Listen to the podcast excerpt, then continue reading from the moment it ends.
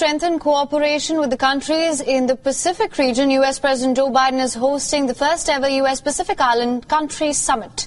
The leaders from 14 Pacific Island states are taking part in the two-day summit. During the meeting, U.S. President Joe Biden said that the United States of America is committed to bolstering its presence in the region, with a focus on countering China's global influence.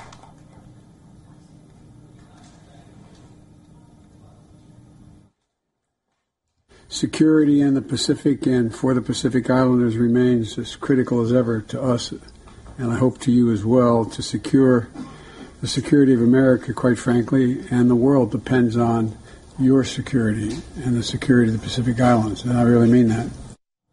Now, the U.S. President delivered these remarks after his administration unveiled its Pacific strategy, which outlines the White House's plan to assist the region's leaders on issues like climate change, maritime security, and overfishing. Biden also pledged that the United States would add $810 million in new aid for the Pacific Island nations over the next decade.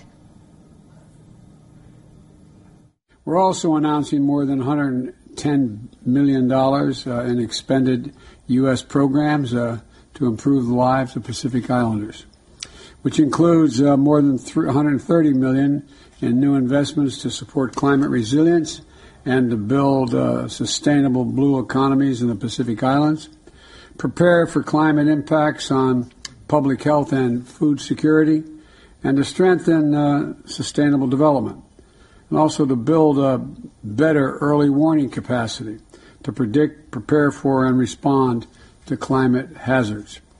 This is going to build on approximately 375 million in climate programs we currently have in the region.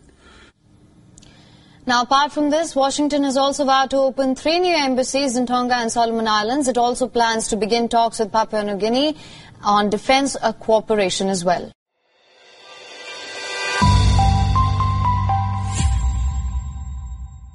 Now, Taiwan is all set to end its mandatory COVID-19 quarantine rules for arrivals. The curbs will be lifted on the 13th of October. The Taiwanese government said that it will welcome the tourists back as a part of its plan to reopen the island to the outside world. Under the government's new Taiwan model, arrivals will be instructed to begin self-health monitoring for seven days. Taiwan's Health and Welfare Ministry confirmed that the border controls will be eased as well and a maximum of 150,000 visitors will be allowed to enter the island weekly. 十月十三号开始，我们就会实行，呃，所谓的零加七，哦，就是入境免居检。那开始的这个上限是每周十五万人次。那 检验的方式还是维持哦，从今天开始的这个四季快筛。那么交通的部分，那开放各种的这个交通，如果没有症状也可以搭乘大众交通工具。Now, the authorities have also stopped doing the PCR test for arrivals and have resumed visa-free entry for citizens of all countries that previously had that status. Taiwan had kept some of its entry and quarantine rules in place, even as large parts of rest of Asia had relaxed their rules or some of them had even lifted curbs completely. Throughout the pandemic, the arrivals had to quarantine at home or in hotels for up to two weeks. In June, the island had cut the isolation period to seven days, from seven days to three, pardon me. Taiwan reported 6.3 million domestic cases since the beginning of the year, driven by the more infectious Omicron variant. However, more than 99% of those tested positive showed no or only mild symptoms.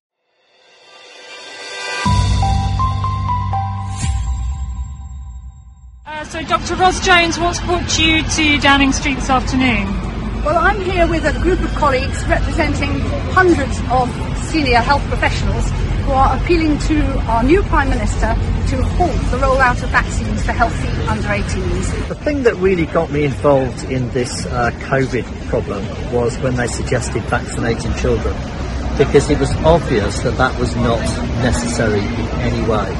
If we compare an eight-year-old to an eight-year-old, the eight-year-old is about 10,000 times more at risk than COVID than the eight-year-old. So we shouldn't be treating them all the same. The other thing is these new vaccines, these genetic mRNA vaccines, injected into growing bodies, we've no idea what they will do long term. So we should pause. Um, so what I would add is that I think the word vaccine um, has been abused a bit here, and, and the public understanding of the word vaccine is it's something that can prevent infection. And just because that word has been attached to what is a novel drug, people are assuming that it's as safe as all the previous vaccines. Now, the MHRA at the outset had a really good plan for actively monitoring the safety. They were going to do active surveys of people before they had them. They were going to check GP records to see if there were any signals, and none of that's been published. And when such work has been published in other countries, it has shown worrying signals. And so I think we need, there, there is no need to be rushing to continue to vaccinate people. We need to stop and assess what kind of data is being produced thus far with regards to safety. I can see no justification for uh, vaccinating children with this vaccine, which has not actually been shown to be of hardly any use at all in preventing transmission. So why on earth would you give it to a child who has a very, very healthy immune response? Indeed, children have a very healthy T-cell response which controls all respiratory viruses. Uh, we're trying to give them a, a vaccine which boosts antibodies, which they really do not need, and if anything, causes uh, problems. I've seen it in my uh, own circle of friends. Uh, people have become very ill after having a vaccine they did not need.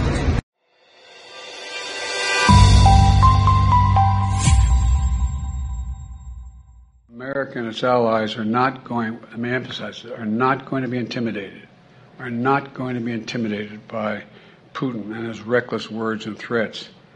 He's not going to scare us and he doesn't or intimidate us. Putin's actions are a sign he's struggling. The sham routine that he put on this morning that's showing the unity and, you know, as people holding hands together. Well, the United States is never going to recognize this. And quite frankly, the world's not going to recognize it either. He can't seize his neighbor's territory and get away with it. It's as simple as that. And they're going to stay the course. They're going to continue to provide military equipment so that Ukraine can defend itself and its territory and its freedom, including additional resources that the Congress is going to give me today of 13 billion more dollars to help the Ukrainians defend themselves and fight back. And we're fully prepared to defend. I want to say this again. America is fully prepared with our NATO allies to defend every single inch of NATO territory. Every single inch. So, Mr. Putin, don't misunderstand what I'm saying. Every inch.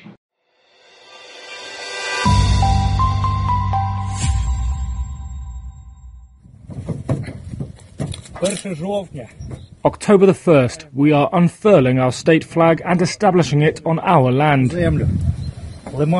Liman will be Ukraine. 乌克兰军队周六表示，他们夺回了乌克兰东部被俄军占领的莱曼要塞。之前一天，普京刚刚宣布吞并四个乌克兰地区，其中就包括莱曼所在的顿涅茨克。并将他们置于俄罗斯和保护伞下。普京的声明被基辅和西方谴责为非法闹剧。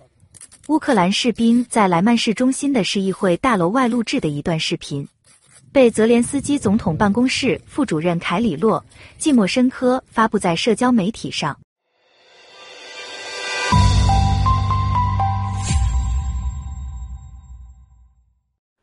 The resolution condemning Russia that was put before the Security Council was drawn up jointly by Albania and by the US.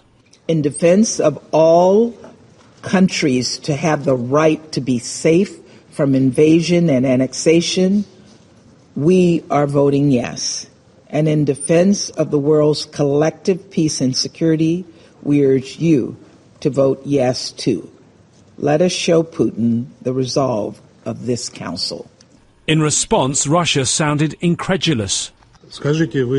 Tell me, do you seriously expect Russia to consider and support such a draft? And if not, then it turns out that you are intentionally pushing us to use the right of the veto in order to then wax lyrical about the fact that Russia abuses this right. And so, when the draft resolution was put to the vote, there was no doubt how Russia would respond. It's a permanent member of the Security Council with veto power, and it used it. Abstentions. Please raise your hands. But it's notable that four other council members decided not to support the resolution and instead to abstain China, Brazil, Gabon, and India. Escalation of rhetoric or tension is in no one's interest. It is important that pathways are found for a return to the negotiating table. Keeping in view the totality of the evolving situation, India decided to abstain on the resolution. After the meeting, the US ambassador told reporters she'd take the issue to a vote of all 193 United Nations members in the General Assembly.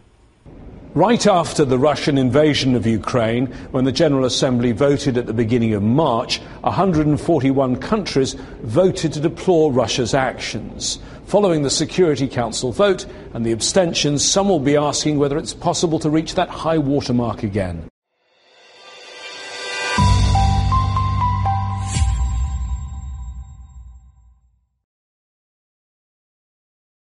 Chinese authorities have asked their top banks to provide substantial financial support to the embattled property sector, aiming to push back against a worsening liquidity crisis. Bloomberg, citing sources, reported that the People's Bank of China and the China Banking and Insurance Regulatory Commission instructed six state-owned banks, or its largest lenders, to provide over $84 billion, or 600 billion yuan, in real estate funding. These lenders have been ordered to provide financial support in mortgages, loans to real estate developers, purchase of their bonds, or other forms. Currently, the six largest banks in China are the Bank of China, the China Construction Bank, the Industrial and Commercial Bank of China, the Agricultural Bank of China, and the Bank of Communications. China's real estate sector has fallen into a deep depression, putting the financial system and the overall economy at risk. The real estate market has been distressed since developer giant China Evergrande Group defaulted on its debt in 2021. That incident was the first of many, as other major property developers in China such as Kaisa Group, Sunac China, Shimao Group, and others all followed suit. The property market turmoil came after the Chinese regime clamped down on real estate leverage in 2020, targeting the developers relying heavily on debt for growth by cracking down on the developers who were estimated to carry $5 trillion worth of debt. The communist regime hoped to restrict the debt that developers could take on to fund their projects and reduce a further buildup of financial risks in the property sector. The crackdown caused the mainland's real estate sector to fall into a debt crisis. The Chinese authorities plan to provide developers with particular loans worth $29 billion, or 200 billion yuan, to ease their troubles. Bloomberg reported in August that these particular loans would help Chinese developers complete their stalled housing projects and deliver them to homebuyers. On September 29th, the People's Bank of China introduced measures for speeding up the use of special loans to ensure housing sales are completed. The central bank also has plans to guide commercial banks to support the scheme.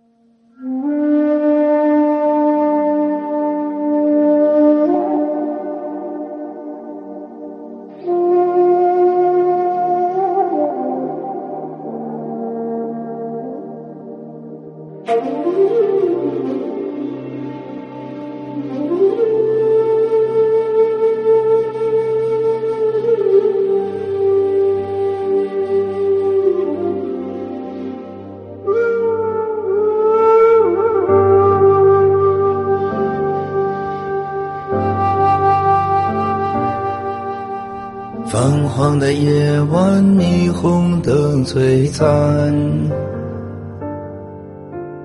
点亮黑暗，赶不走孤单。午夜和白天不停的转换，游走在街头，思念的孤单。相聚的狂欢总是很短暂，战友的怀抱总让我温暖。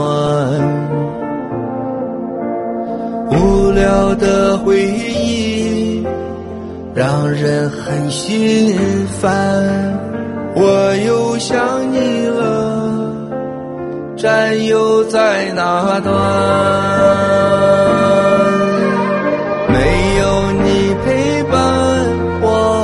真的好孤单，我的心好慌乱，不知怎么办。没有战友的日子，我真的好茫然，整天就像丢了灵魂一般。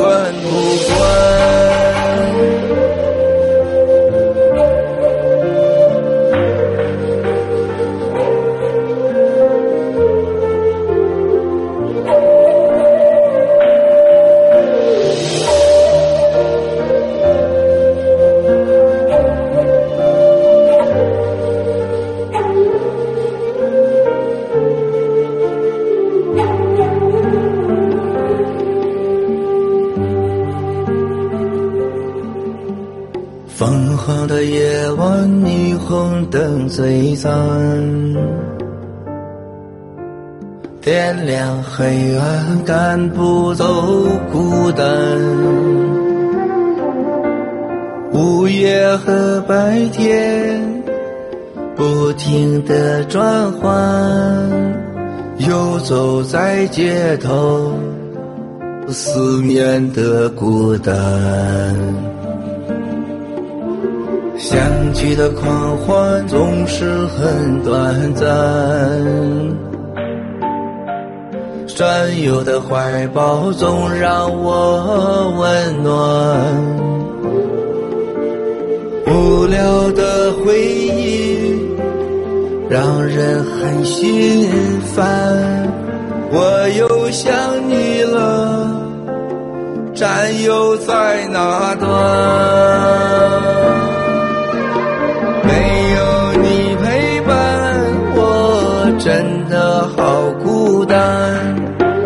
心好慌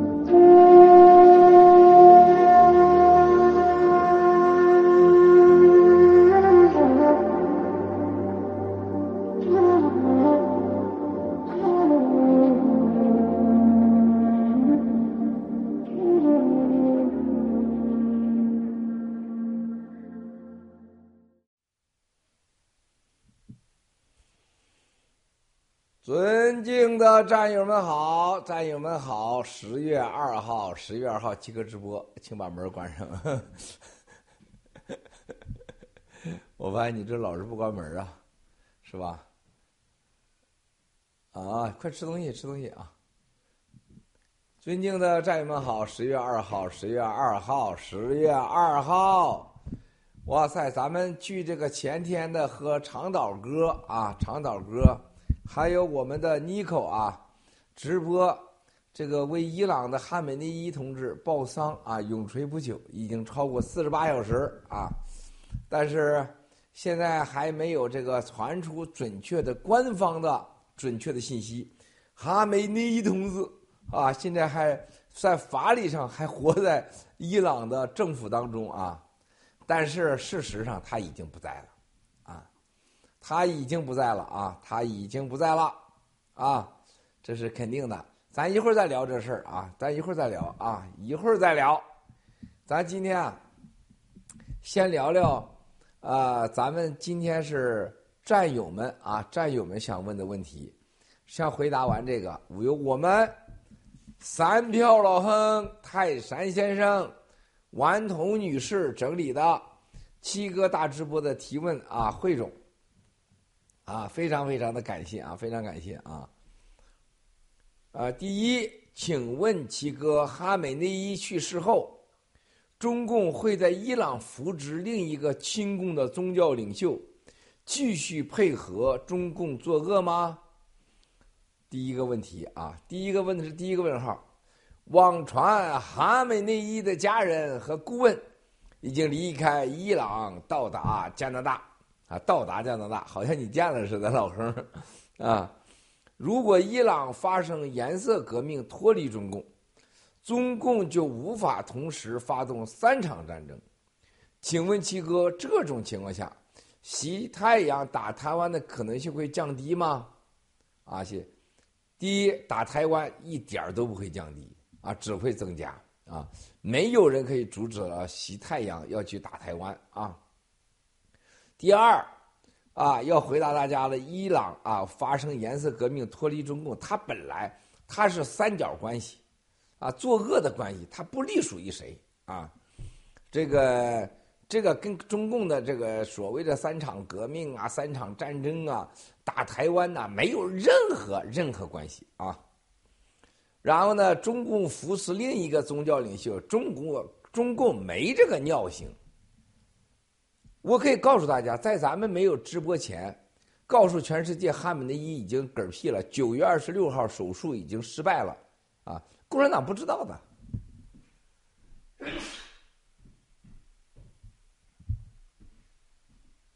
我今天为啥站着直播呀？就是因为今天就早上就是这个敏感，哎，昨天还没事今天敏感就又来了，所以我站着啊。所以兄弟姐妹们。他共产党，你把他看得太伟大了啊！那是没有这个本事的啊，都是互相骗。中国的情报部门还有中国的这个外交部门，那都是胡扯淡的事儿啊。他现在还摸不清什么情况啊，他包括扶持人家了，人人家就是利用他，是吧？他才八千万人，对不对啊？他的一个政权，对不对？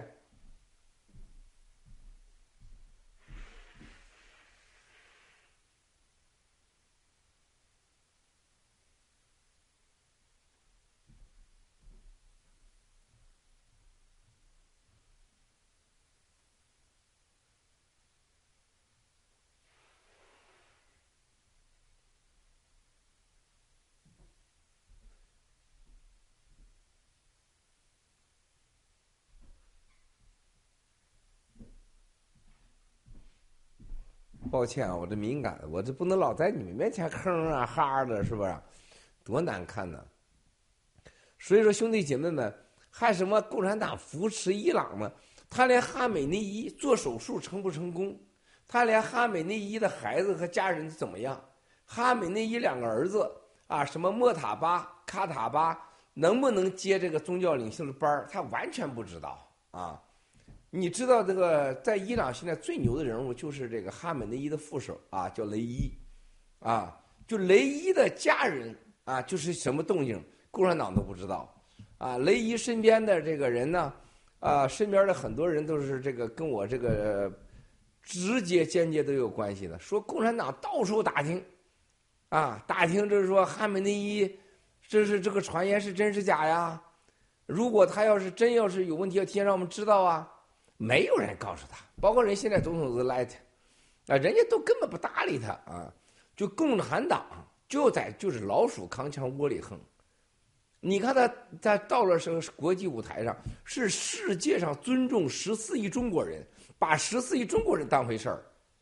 结果呢，他以为就这些领导在那块儿，他挺着肚子是吧？都在那块儿摸着，就觉得自己很牛叉了。这都是一个帮傻货，你知道吗？你们没跟他们打过交道。你但凡跟中共领导人打过交道，就一个个愚蠢的猪一样，全是官僚主义，就是一帮谎言，就是拿着枪对中国人行。说实在话，就中共领导人跟哈梅内伊这个这个比，那就不是一个段落的。哈梅内伊根本看不起你的啊，就是玩黑的，玩政教统一天下啊，就是伊朗的霍梅尼和汉文的意义。啊，可以说就是在今天有通信的社会，记住啊，前提条件，啊，当年的波斯帝国，当时的中国大唐世界啊，所有的一带一路，那是在没有通信的情况下，靠骆驼，靠人口，是吧？连报纸都没有吧？那个时候，人家波斯帝国都跟你玩丝绸之路了，是吧？跟你中国关系多深啊？但是到今天的通讯世界。啊，整个周围几乎都是伊朗的敌人，啊，而且几乎周围都是亲美的、亲欧的国家。而且伊朗在那个时候，一九三零年到一九八九年，人家是什么情况？去想想，一九三零年以前是什么样？一九三零到八零年，霍梅尼回去是什么样的？霍梅尼是一九八九年死的，对吧？人家那时候就两千多美金的 GDP 了。是吧？而且在对面有这么强大的以色列敌人，是吧？跟他跟他为敌。你看看伊朗，他到今天还玩政教统一呀，是不是？最后的一个宗教主义王国。而且你去看霍梅尼当年的影响力，他大到什么程度？中国的毛泽东没这么影响力。毛泽东呢，当时整死了很多人，啊，不是很多人为他自杀，一个是自杀的也没有，包括江青。那霍梅，那当时霍梅尼过世的时候，你去想想去，多少人为他自杀呀？这是圣城圣母，现在有人为他自杀，啊，所以说共产党怎么跟他玩这套东西？你跟人家没法比，你是孩子级的，是吧？谁搭理你啊？所以共产党在伊朗，啊，所在的就是一个什么？就他利用伊朗，伊朗是反美的一个阵地，伊朗利用中共卖油卖气。让这几个家族吸钱，在精神上，在这个个人对个人上根本看不起你，啊，完全看不起你，是吧？所以说，在想还什么培养伊朗的什么一些人，这不可能。伊朗这个民族这个国家是完全和你常人想象不一样的，八千万的伊朗人和你想象的完全不一样。你去想想啊，你去看看呃霍梅尼。啊，瓦比比，啊，这样的人物当年是什么情况？从法国、欧洲、英国、美国，最后咵嚓，霍梅尼过世了。霍梅尼过世以后，出来了个哈梅内伊。这个哈梅内伊，这个这是当时把霍梅尼给忽悠的，那就忽悠到不行了。啊，忽悠到成功的就是是哈梅内伊啊和霍梅尼之间的关系，那就是形同父子啊，就当年毛泽东和林彪的关系啊。是吧？霍梅尼过世以后，哈梅内伊上线了，啊，哈梅内伊也几次也被抓呀，啊，那也是玩的很大呀，是不是啊？上来以后延续霍梅尼的路线，但是上来以后把他的国民自卫队，啊，就是像日本国民自卫队叫伊朗革命卫队，伊朗革命卫队就是中共中央的警中央警卫局八三四幺部队，是吧？大家很多人不知道，你知道霍梅尼那是。十十五六个子孙呐，十五六个子孙呐，啊！你到伊朗去，霍梅尼他是伊朗人心中的真的神，可不像中国把毛泽东当假神，是被吓出来的，内心不承认的。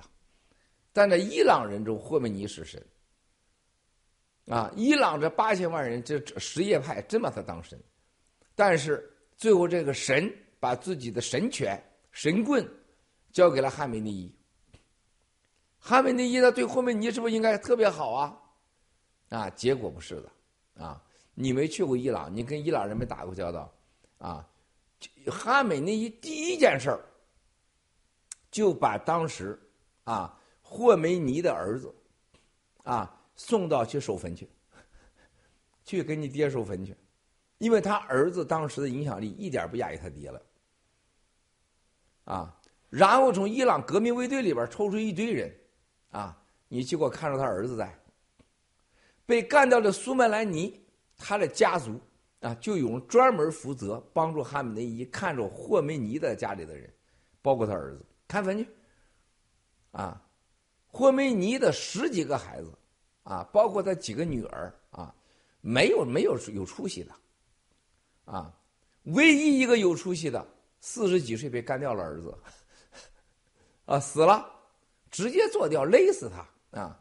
传说是心脏病，绝对不是啊，直勒死，直接给勒死，因为影响太大了。啊，汉美尼伊这个人可不是一般的阴啊！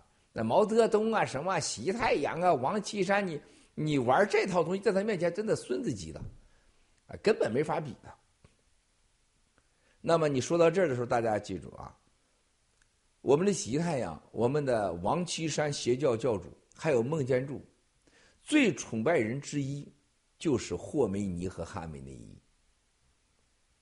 中国的毛泽东、秦始皇是他们的崇拜对象，没有他们看得起的。但是霍梅尼和哈梅内伊绝对是西太阳、王岐山、孟建柱崇拜的对象。你去看一看啊，在这个王岐山。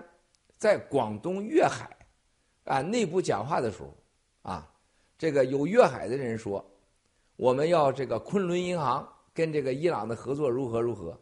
当时王岐山说：“我刚刚的，啊，这个了解了昆仑银行，啊，你们要长点什么什么的这个国际观，啊，你们知道什么叫霍梅尼吗？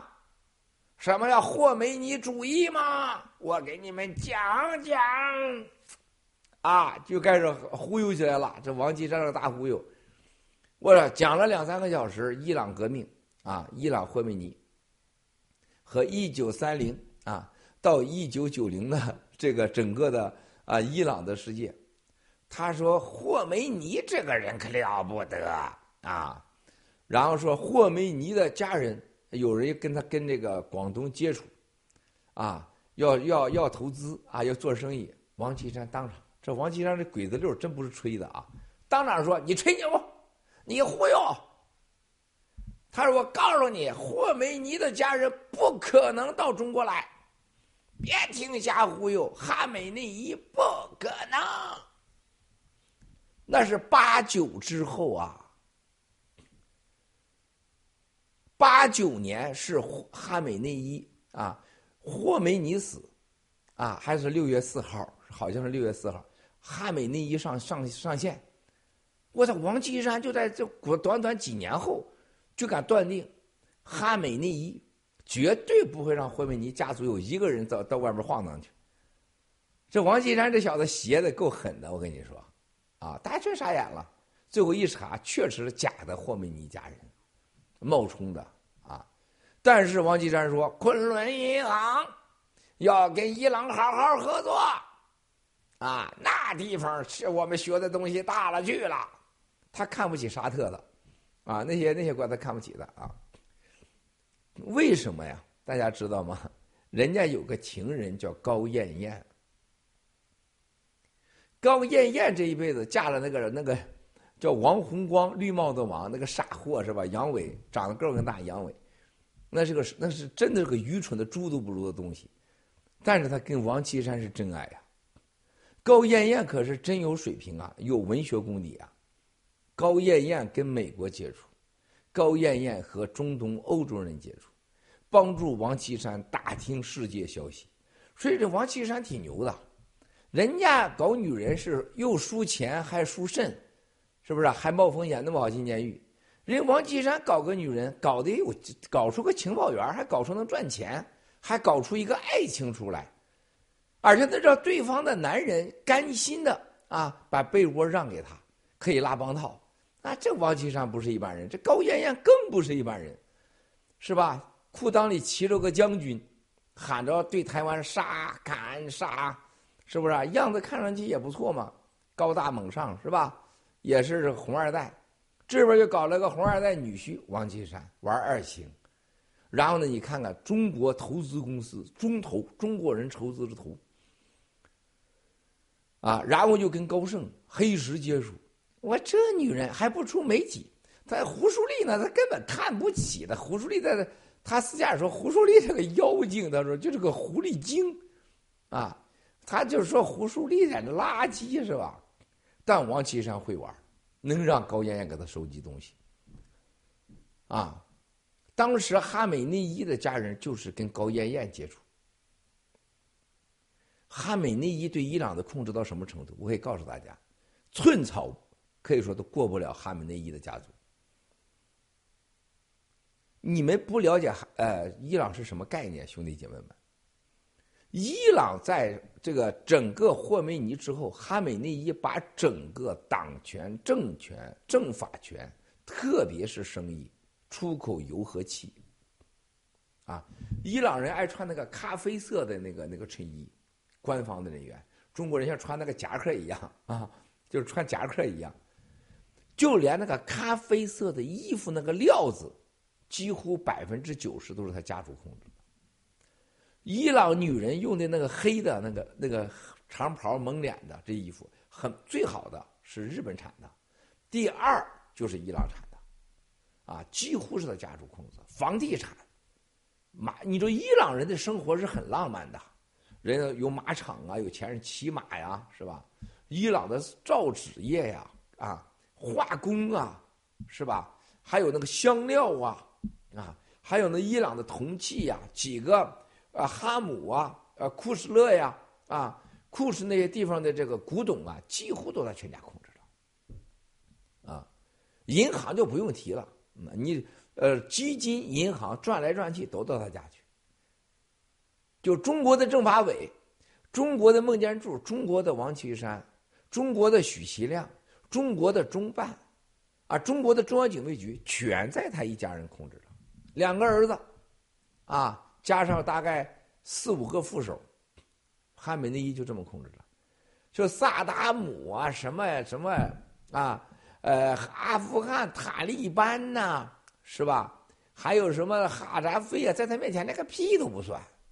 啊，哈美内伊这个人四岁据说就读圣经啊，啊，从八九岁就开始研究啊男女关系，啊，人家到了呃都五六十了，人家的媳妇才六岁，不是八岁六岁，啊，但是经常要是定期要有处女奉上，因为他是活着的神呐，啊，据说这个人在伊朗那个神力就不得了了。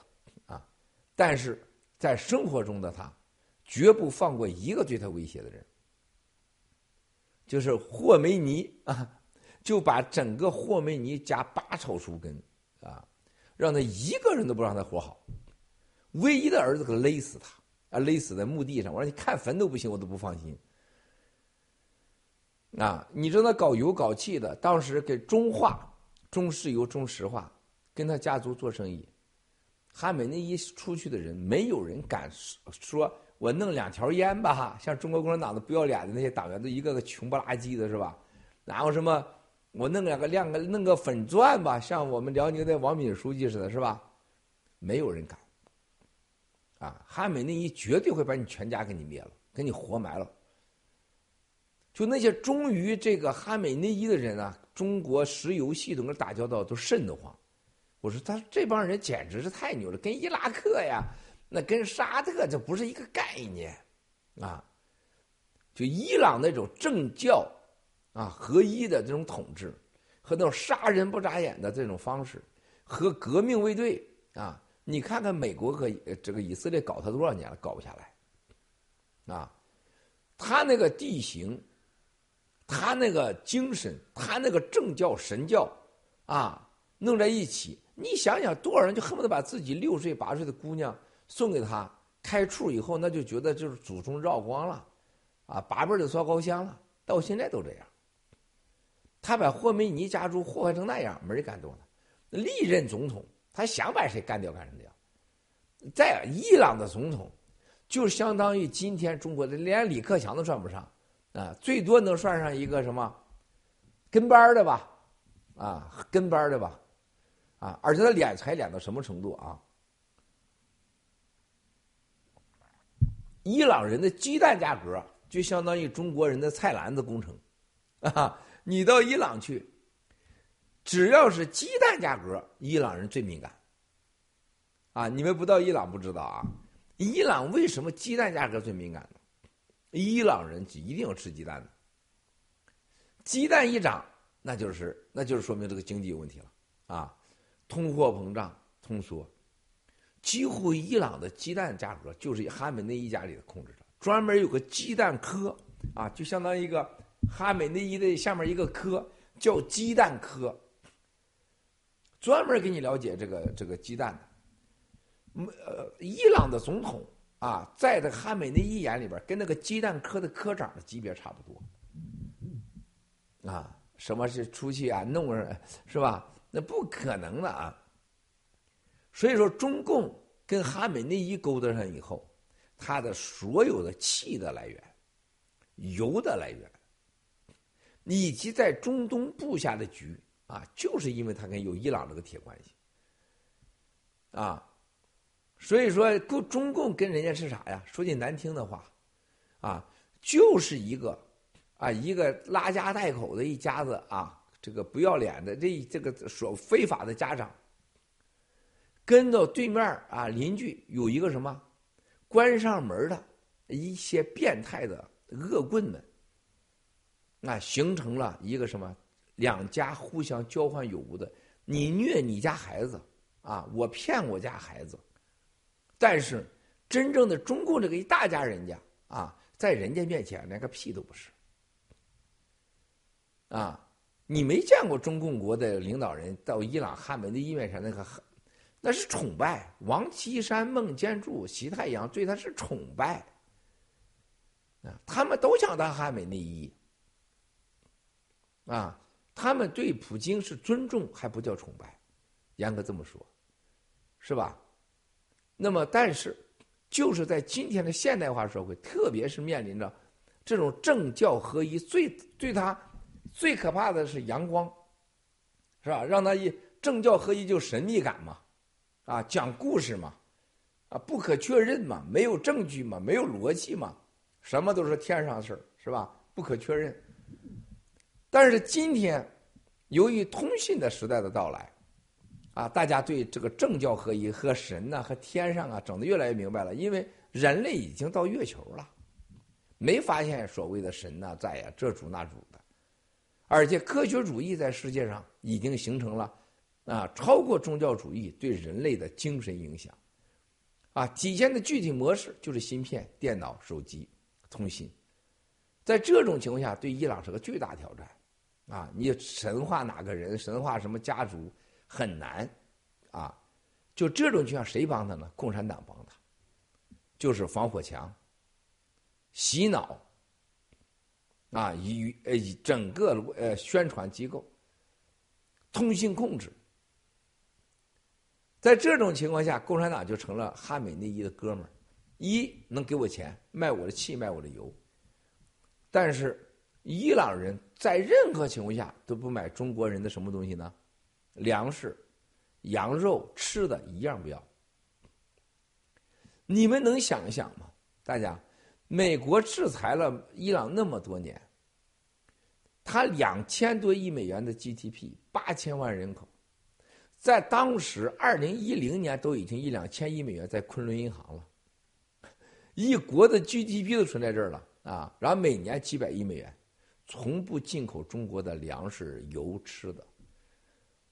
啊，伊朗人认为吃中国人吃的东西，那就对自己是个侮辱。啊，他觉得中羊这个东西是唯一啊没被化学化，就没有吃饲料化的，就这羊也不吃。他觉得中国的羊都是吃的都是很糟糕的，中国的羊肉不好。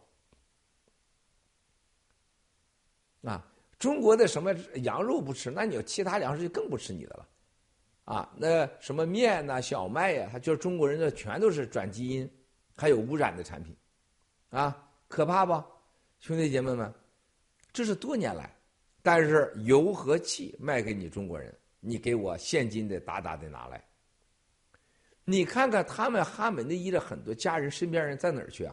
在中国，都在香港，很低调，都在香港。南湾深水湾大豪宅啊，就在我就在那个南湾我家上面，啊，人家那豪宅那是最贵的豪宅，什么张书桥那算个屁，张书桥店人家跟狗都不如，是吧？自己瞎胡叫吹叫什么李嘉诚，啊，人家是人类的一级，你算个啥是不是？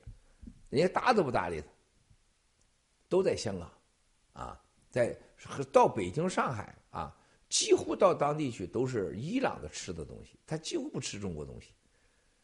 俄罗斯人、伊朗人是我见过最看不起中国人的两个国家，啊，结果中共跟他是关系最好的，啊，就我说了，普京的女朋友到北京去，都三架私人飞机啊，带着火腿呀、肉啊、奶油啊，都自己带着，不吃中国东西。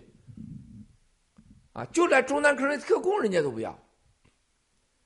啊，当年的叶利钦，叶利钦的家人，叶利钦的女儿，那是最豪华的游艇是吧？全世界最大的游艇啊，叫做 Billboard，还有个 T-Bar，都是人家家里边一三亿美元、五亿美元，啊，人家女儿到北京去，中国像祖宗一样供着人家，是吧？那时候叶利钦还当总统的时候，没有普京的时候，人家不吃你东西，人家自己带着东西来，吃完以后走。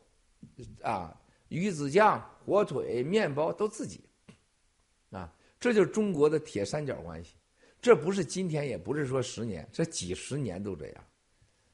最看不起中国人，最看不起共产党的，最不想跟共产党交心的，啊，就是什么伊朗和普京，就是俄罗斯主，啊，对，到中国去又吃又喝啊，共产党又嫖又赌的啊，华尔街啊啊，跟中国。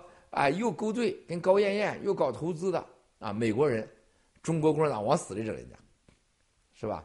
欧洲人、英国人啊，到中国去啥都吃，啊，连猪腰子是吧？猪肾、海狗肾是吧？啊，老鼠肉他都吃啊，但是中国人觉得这帮人不好啊，因为他太像我们了，啊，跟我们太近了啊，他看得起我们，我们就要反他。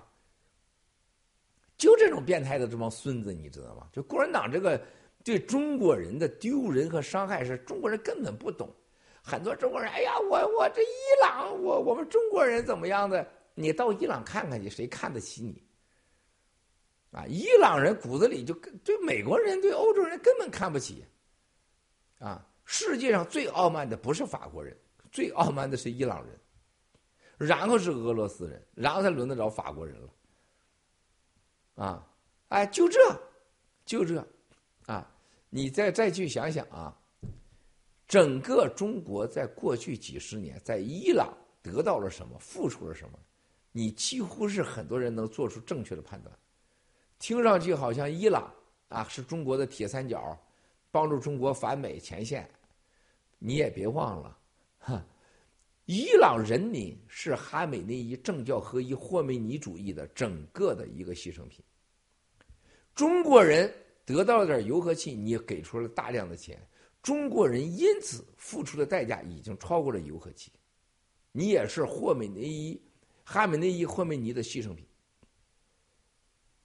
啊，俄罗斯想用呃伊朗啊，你没用明白？伊朗它是武器什么装备啊？叫混血武器装备。俄罗斯和中共的武器装备，共产党的好的他全拿来用啊！是最早的长虹啊，叫国际就外销版，就给伊朗造出去。中国的四家无人机公司，包括哈尔滨的啊，所有的最早都给伊朗，而且苏俄罗斯想卖给伊朗那些什么苏两七呀，什么苏三五啊，是吧？苏两九拐拐呀。啊就那要加强版的，人伊朗就不买你的，他认为你这东西都太贵了，是吧？伊朗聪明鬼得很，啊，说白了，两伊战争你就看得出来，那伊拉克跟跟伊朗打仗的时候，你就根本没法打，啊，最后打多惨，把伊拉克把萨达姆给打没个球的了，八年，哈，他说他三天要结束呢，结果八年被打惨了吧，打没了。包括这几年，过去几年的也门战争，还有叙利亚。叙利亚就在伊朗支持下，这俄罗斯也好，美国也好，以色列就愣没拿下，那不是因为伊朗吗？对吧？随时现在敢攻击美国的就是伊朗，啊，随时敢攻击你。只有伊朗的哈梅内伊当年想过要把川普总统直接从天上给他弄下来，摁到地上绑起来。当年苏曼兰尼干掉以后，他们就是伊朗真的是要把美国总统给抓了，你有多疯狂啊！你看看他经常无人机还去攻这个这个伊拉克的啊美国这个大使馆的，而且在叙利亚经常攻击美军。啊，在在这个波斯海湾经常围绕航空母舰转悠。啊，真的像就像我爱看的《动物世界》，狮子被猎狗围击一样，在动物世界里边啊，那个猎狗就是伊朗。啊，中共的这个这个在动物世界里边是啥？啊，躲着是什么玩意儿？什么动物都就形容不了共产党，它比老鼠还可悲。啊，那帮不要脸的东西，它只能是老鼠扛枪窝里横，啊，咋咋呼呼的，对吧？所以说，今天你看伊朗问题的时候，那它很深远。啊，随着现在哈美内伊啊大量的财产和家人的外移。啊，说明哈美内伊时代结束了。哈美内伊会比霍梅尼还惨，啊，会被他的继任者，啊，他的继任者很有可能是雷伊，啊，很有可能是雷伊，是他的副手啊。我觉得这个雷伊是了不得的，啊，他儿子我觉得瓦尔塔上不去啊，绝对上不去啊，马克塔巴也上不去，马克塔巴。不可能，啊！现在说他儿子家人很多到了加拿大了、温哥华了，这是信息不太准，因为他的家族的几个重要人还在伊朗，啊，有些人已经长期定居加拿大，啊，长期定他的家人主要是加拿大、瑞士，啊，还有法国，啊，那么这核心的几个人物啊，他家几十口呢，啊，还在还在伊朗。他们现在此时此刻就在商量的这个商事按照穆斯林怎么办？他是什叶派呀，大家不要忘了啊，他是什叶派，什叶派的鼻祖啊，随时公布啊，而且要把这个事情啊，把这个事情处理到政治化，符合新的啊政教合一体啊，不要让以色列、美国啊趁机搞他一下子。但是事实上啊。咱们外界看，还有各种情报掌握，啊，不可能再有伊朗再有一一下子啊，还有新那个哈美内伊不可能了。但是你也别想到他一夜之间就变成美国是不可能的，啊，还会有很长一段时间的路要走，伊朗人民才能解放，啊，没有哈美内伊的伊朗时代会有一段挣扎和暴乱期，啊。啊，最后时候，我觉得美国、以色列的决心，啊，会整个彻底的改变。啊，不管如何，啊，伊朗的政教合一是进行不下去了。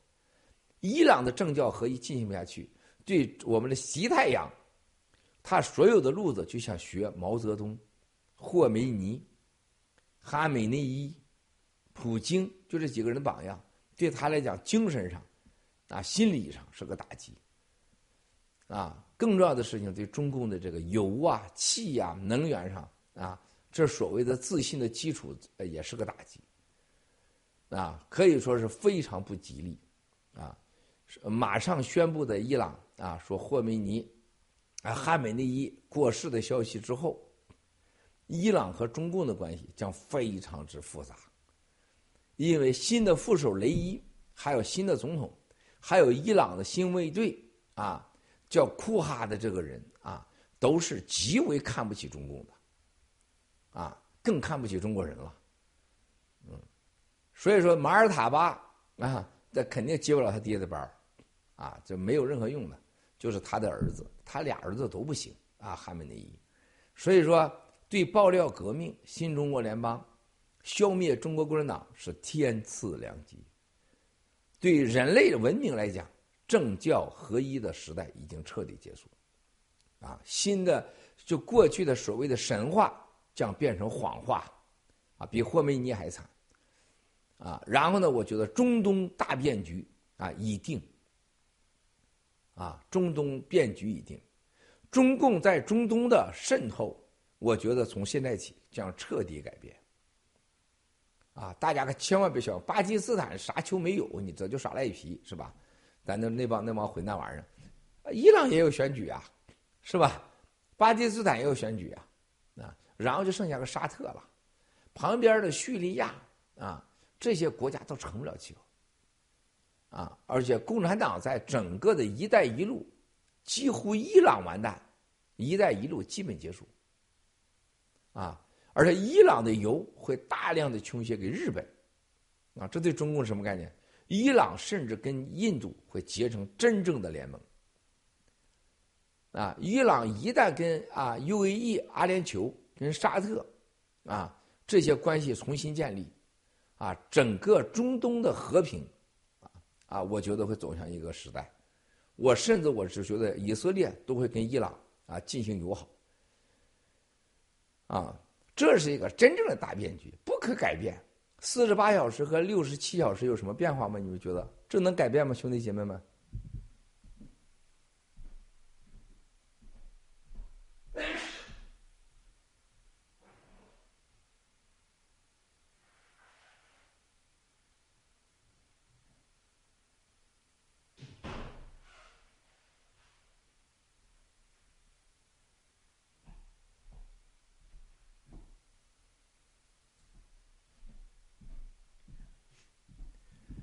不管汉美内伊还是四十八小时死，还是七十二小时死，觉得这能改变吗？这改变不了，他已经死了。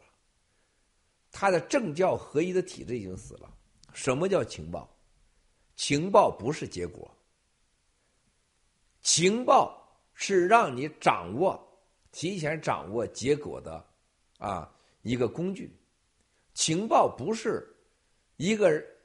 让你这就是情报就是结果，情报不是结果，啊，我们的情报天下第一，啊，我们说第一，没有人敢说第二，是吧？只有我们，你真以为共产党共产党知道个屁？他知道，他要知道情报，我光棍就不应该站在这儿了，是吧？所以说，情报是对我们是掌握是，这是建立我们信用，掌握国际形势。为未来的新中国联邦在全球的信用和安全奠定基石，这才是我们想要的。我们又不在乎人怎么说我们，你又不给我们钱，我们又不开赌局，是吧？我们也不在伊朗做生意，你死球不死球跟我啥关系啊？但我们让世界知道，我们有这个掌握情报的能力。情报不是结果，但掌握情报的能力啊。我们就可能影响事实和结果，啊，我们掌握情报越早啊，越真实越准确，啊，对我们判断国际形势，啊，做做出对我们有利的判断，会改变某些事情结果，特别是改变对我们不利的一些事情，这才是我们想要的。我们在乎什么呀？情报。是真正的世界上最无价的产品，啊，情报是智慧、行动力、财富、判断力，一切一切的啊结果，生产力跟它都排不上，啊，只是它的一部分。我们在世界上的情报能力，将决定了我们新中国联邦在全世界的威望。我们已经做出了，他已经死了。他死了，他公布公布啊，四十八小时和七十二小时，还是说一百个小时，他一定会公布的。而且相信我们的人已经收获了，相信我们的人当然已经得到好处了。而且我们用过去的五年证明，在这种大事面前，我们是世界上目前唯一一个敢说说的还是事实的，而且是没有任何利益目的的。而且大家要看到啊，我们讲完这个事情以后，世界的经济反应、政治反应、情报界的反应，都知道我们这不是瞎说的。我们说的是什么？是多方情报的核实。九月二十六号做手术，谁能说出来？而且再也没醒来，啊，他是，就是我们那天直播的那那个大概前两个小时，基本就是死亡了，就是死亡了。他现在就是在处理这个死亡的事情，我估计啊，随时就公布啊他的死亡信息。他现在的问题是如何谁来继承他的权利？现在是内斗，啊，到底是？啊，雷伊呢？马耳他呢？啊，谁来接？谁来来接？接掌这个所谓精神领袖汉梅内伊的衣钵？包括谁去看坟去啊？是吧？他让霍梅尼的儿子看看坟，把后最后担心他把他儿子给弄死了。现在俩儿子啊，这个儿子要跑，不干，啊，不让我接班我就走人。而且整个伊朗的经济的百分之八十五都在家族控制，啊，这得这得搬呢，所以你说这个世界有多累啊？你说这些人了，所谓的神，为了家人控制一个国家百分之八十五的财富，然后人死了还要去把财富搬到这儿搬到那儿去，啊，你这叫什么神呢？啊？这是很可怕的，很可怕的。所以说，呃，大概几个小时以前啊，我们伊朗的朋友说，嗯，快快达成交易了。我说能不能在我直播前达成交易？他说这个谁也说了不算呢。啊，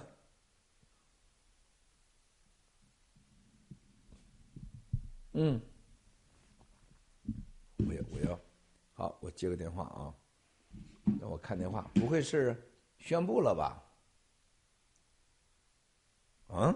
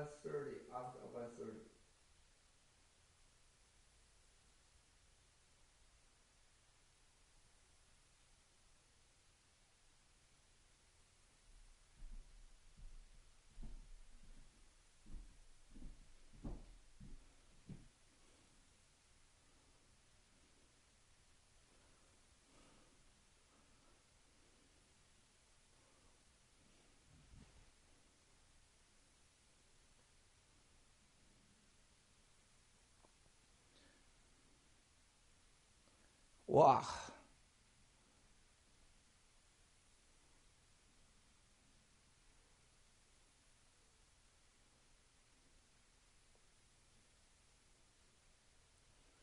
直播群，第一个我先说到这儿啊，一会儿再回来再说啊。哈美内伊，哈美内伊。第二个问题，美国和欧洲在调查是谁炸了北溪海底管道？俄罗斯否认是他干的，请问七哥是什么力量炸毁了北溪海底输气管道？他能从中得到什么好处啊？啊，我觉得肯定不是俄罗斯，也肯定不是欧洲，得到好处就是经济的需要啊，经济的需要啊。欧洲今年的冬天会很寒冷，很难过。啊，但是这种情况下符合某些国家和某些沼泽地的利益，啊，但肯定不是俄罗斯干的，我相信啊，我瞎猜的啊，肯定不是。第三个问题，请七哥详细谈谈中共操控人民币贬值，对美元开展货币战的险恶用心。简单的说啊，这个人民币贬值对中共国出口未来的两三年，他以为这是一个啊好事儿啊，这是一个。第二个，日元。啊，日元啊，它最大的关卡，日本政府是想守住一百五十这个坎但是日本的日元它最大承受量不要超过二百，超过二百日本就惨了，啊，中共国呢，它现在是多少呢？很多人说是不要超过七点九啊八呀，我觉得这是不对的，啊，共产党的底线就是别超过十，就是九就是他到了心理底线了，市场底线了，一超过十完蛋了。共产党认为，我就让你从从七到八之间晃荡上个一两个月，甚至更长时间，然后逐渐让你在适应了七到八心里跨过八这个坎儿，啊，非常危险的就是碰九，啊，那就很危险了。但到那个时候，基本什么概念呢？就人民币啊贬值是多少？百分之三十到四十。日本贬整个贬值。百分之三十到四十，福跟欧元今天英镑、欧元跌的百分之三十四十，基本上差不多。啊，韩国那就更惨了，韩国大概得到四五十。啊，这种情况下什么概念，兄弟姐妹们啊？基本全世界，啊，一年的 GDP 一百万亿，就变成了一百五十万亿。这一百五十万亿什么概念呢？啊，就中共国一年所谓十五万亿 GDP，它今年最多最多 GDP 也就是说六万多亿。啊，那么现在共产党的这个干法和日本的干法和欧洲所遭受的，包括英镑啊，最后的达成全球大概要给美国印刷美元，我相信美国印刷不会是六万亿，啊，一定是超过十万亿的，我认为是两两位数以上的。全世界的所有的货币贬值，就等同于为美元强势，因为美元要回流啊，啊，要不然怎么办？通胀的就受不了了。美元回流，你要买单二十万亿左右吧，就是十万亿以上，啊，所以共产党也不傻，啊，我得贬值，我有利于出口，而且呢，我这种情况下，我让这些美元尽量减少的流回美国，啊。我觉得共产党这一招做的挺绝的啊！另外一个就是国内贷款增加流动性，呃，增加 M 二、M 一都要增加，啊，都增加，啊，整个是所谓的啊供给侧，还有增加流通量，就是兑水，啊，然后就把老百姓的这个整个你所生产力的得到了回报降低百分之三十到五十。然后让中国老百姓出去以后就买，啊，你买一块一斤肉啊，也是人民币，比如说几十块钱，但是你这个实际你得到你挣到几十块钱难了，你的肉实际涨了一倍，是吧？鸡蛋涨了一倍，啊，就是剥削中国老百姓，然后用中国老百姓的血汗钱，啊，血生产力，啊，去来保证自己的政治安全，啊，这就是像。一模一样，跟偷你家钱、抢你家钱没什么两样，啊，就像现在就让老百姓去卖血一样，就中国的很多医院里边一进门有这所谓的啊健康卖血呀，那些人是一样的，卖完血他得兑水呀，他得马上喝盐水，啊，我在我老家看到那卖就卖血的人一天啊卖两次血，法定你不能超过就是一星期只能卖两次，他有一天卖两次。马上喝那个盐水，啊！中国现在老百姓就是天天就是未来啊，一年喝一次盐水，现在可能让你一月喝一次盐水，啊，就让你去卖血去啊！过去一血，比如一五百升，一千块人民币啊，现在五百升啊，你也是拿到一千块人民币，但你一千块人民币相当于过去的五百五百块钱。共产党不在乎啊。是不是啊？输血的人和卖血的人，最后都是我的，呃，得利是我呀。所以说，中国房价不降，房地产商可以啊，房房地产的股价暴跌，啊，建筑材料公司破产，是吧？房贷啊，这个这个不能少，什么概念？什么逻辑？就一句话，就是你给我卖血打工，一样也不能少。什么办法呢？你得供房子，你得供车。你得交所谓的必须的保险啊，你还得做核糖核酸呢，是吧？你得交那核糖核酸的棒子钱呢，嗓子不行我抠你肛钉眼子、肛门啊，你都得交钱啊。就你这个卖血的这个事儿，你得你得干，这就是邪恶的共产党，太邪恶了。这就为什么说躺平啊，啊，躺平啊！你干啥？你你干的越多，你死的越快。就你卖血越多，你死的越快啊！因为卖的越多，啊，你的血液越不健康。在中国，真的是现在啊，是毫升对七哥口误，肯定毫升。我有这口误，你们注意点啊，毫升毫升啊。所以说，人民币现在这个汇率的问题啊，对整个国内所谓的啊老百姓的经济兑水，保持这个三个雷不要炸了，房地产的雷不要炸了，银行的雷不要炸了，就业的雷不要炸了，这三个雷都不要炸。但是你知道吗？两亿人失去职业。我在两年前、三年前我说中国可能一亿多人要失去工作的时候，你们知道我遭受的是什么呃感觉吗，兄弟姐妹们？就是在一个桌子上或在一个会议上，我说你们要做好准备，中国可能未来两三年房地产暴雷、银行暴雷，在这之前，中国社会会大量的为备战而准备着，积压的测试。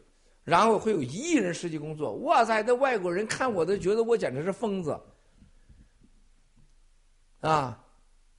我记得特别有意思，沃尔玛的啊一个国际部的一个副总裁，那是相当牛，风度翩翩，是吧？跟索罗斯基金那总裁俩是哥们儿，是吧？到在十八楼咱们吃饭，啊！我说完以后，那哥们那叉子刀子啪就放在这儿了，咦，人家说啥你知道吗？Miles。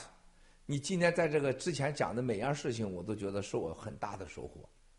但是你说这个的时候，我是不没办法同意的。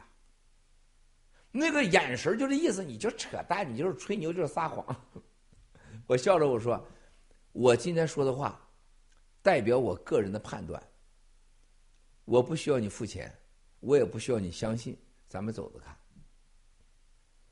现在的沃尔玛，你知道这哥们儿。”很久了啊，我估计有小半年了吧。这哥们儿说：“Miles，你真的是太厉害了。”他办公室就在那那个 Sharon 十八楼后面，啊，他还打了苗，啊，差点死了，医院把他给救过来了。他现在就把我真当神了，啊，他真把我当神了。他不是把哈梅内伊当神了。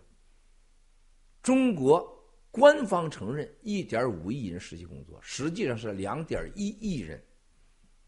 中国真正的就十一亿人口或十亿人口，两亿多人没活干了，啊，六百万家，啊，所谓的个体失去了工作，七十万家啊公司全部关门。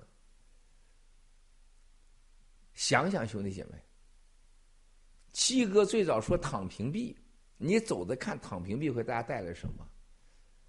啊，我跟你介绍了过三十七年，是吧？我的儿子闺女都已经三十五六岁了。我曾经创建的这酒店企业到今天，啊，包括我在世界上的经历，啊，包括现在跟战友们还有联盟委员会铁血乳，啊。七哥一生都在用什么？用事实来证明啊！七哥的做事和七哥的智慧和七哥的判断。爆料革命包括走到今天，啊，就这你想想沃尔玛的这么大个人物，啊，那是世界级人物，那是谁不会看在放在眼里边住？那对我那当时那种表情，那种不肖，就像我到华盛顿去，我说你们会看到，未来的几年，中共国跟俄罗斯、伊朗、北朝鲜、叙利亚，啊，这些邪恶的国家的一个结合，啊，还会试图拉拢土耳其。这个五个邪恶帝国会把世界搅成什么样？然后我说中国的经济会什么样？中共产党的梦想就是干倒美国，啊，干倒美元、人民币、石油交易。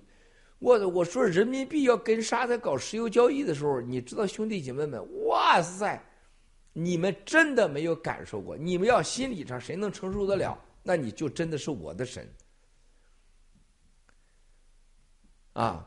从中东到欧洲那时候，哇塞！我一说人民币，呃呃，会跟沙特石油交换，我记得最清楚，在日本啊，几个政府官员，哎呀，哈哈，那种突然用日语讲，就觉得我是疯子。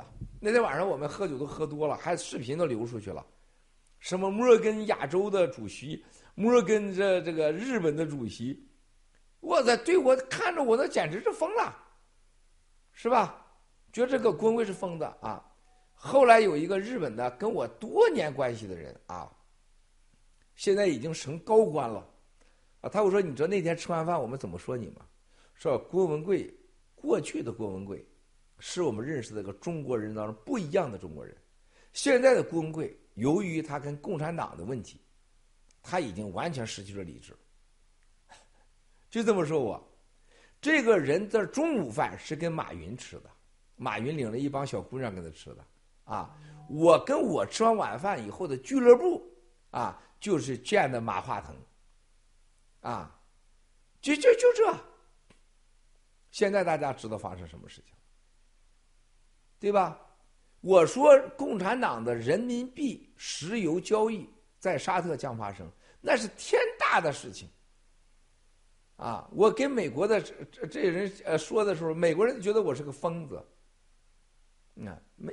所以说，兄弟姐妹们，你不能在乎别人怎么看你，你别指望别人来肯定你的智慧和判断，那你就活得太累了，啊，是吧？怎么样呢？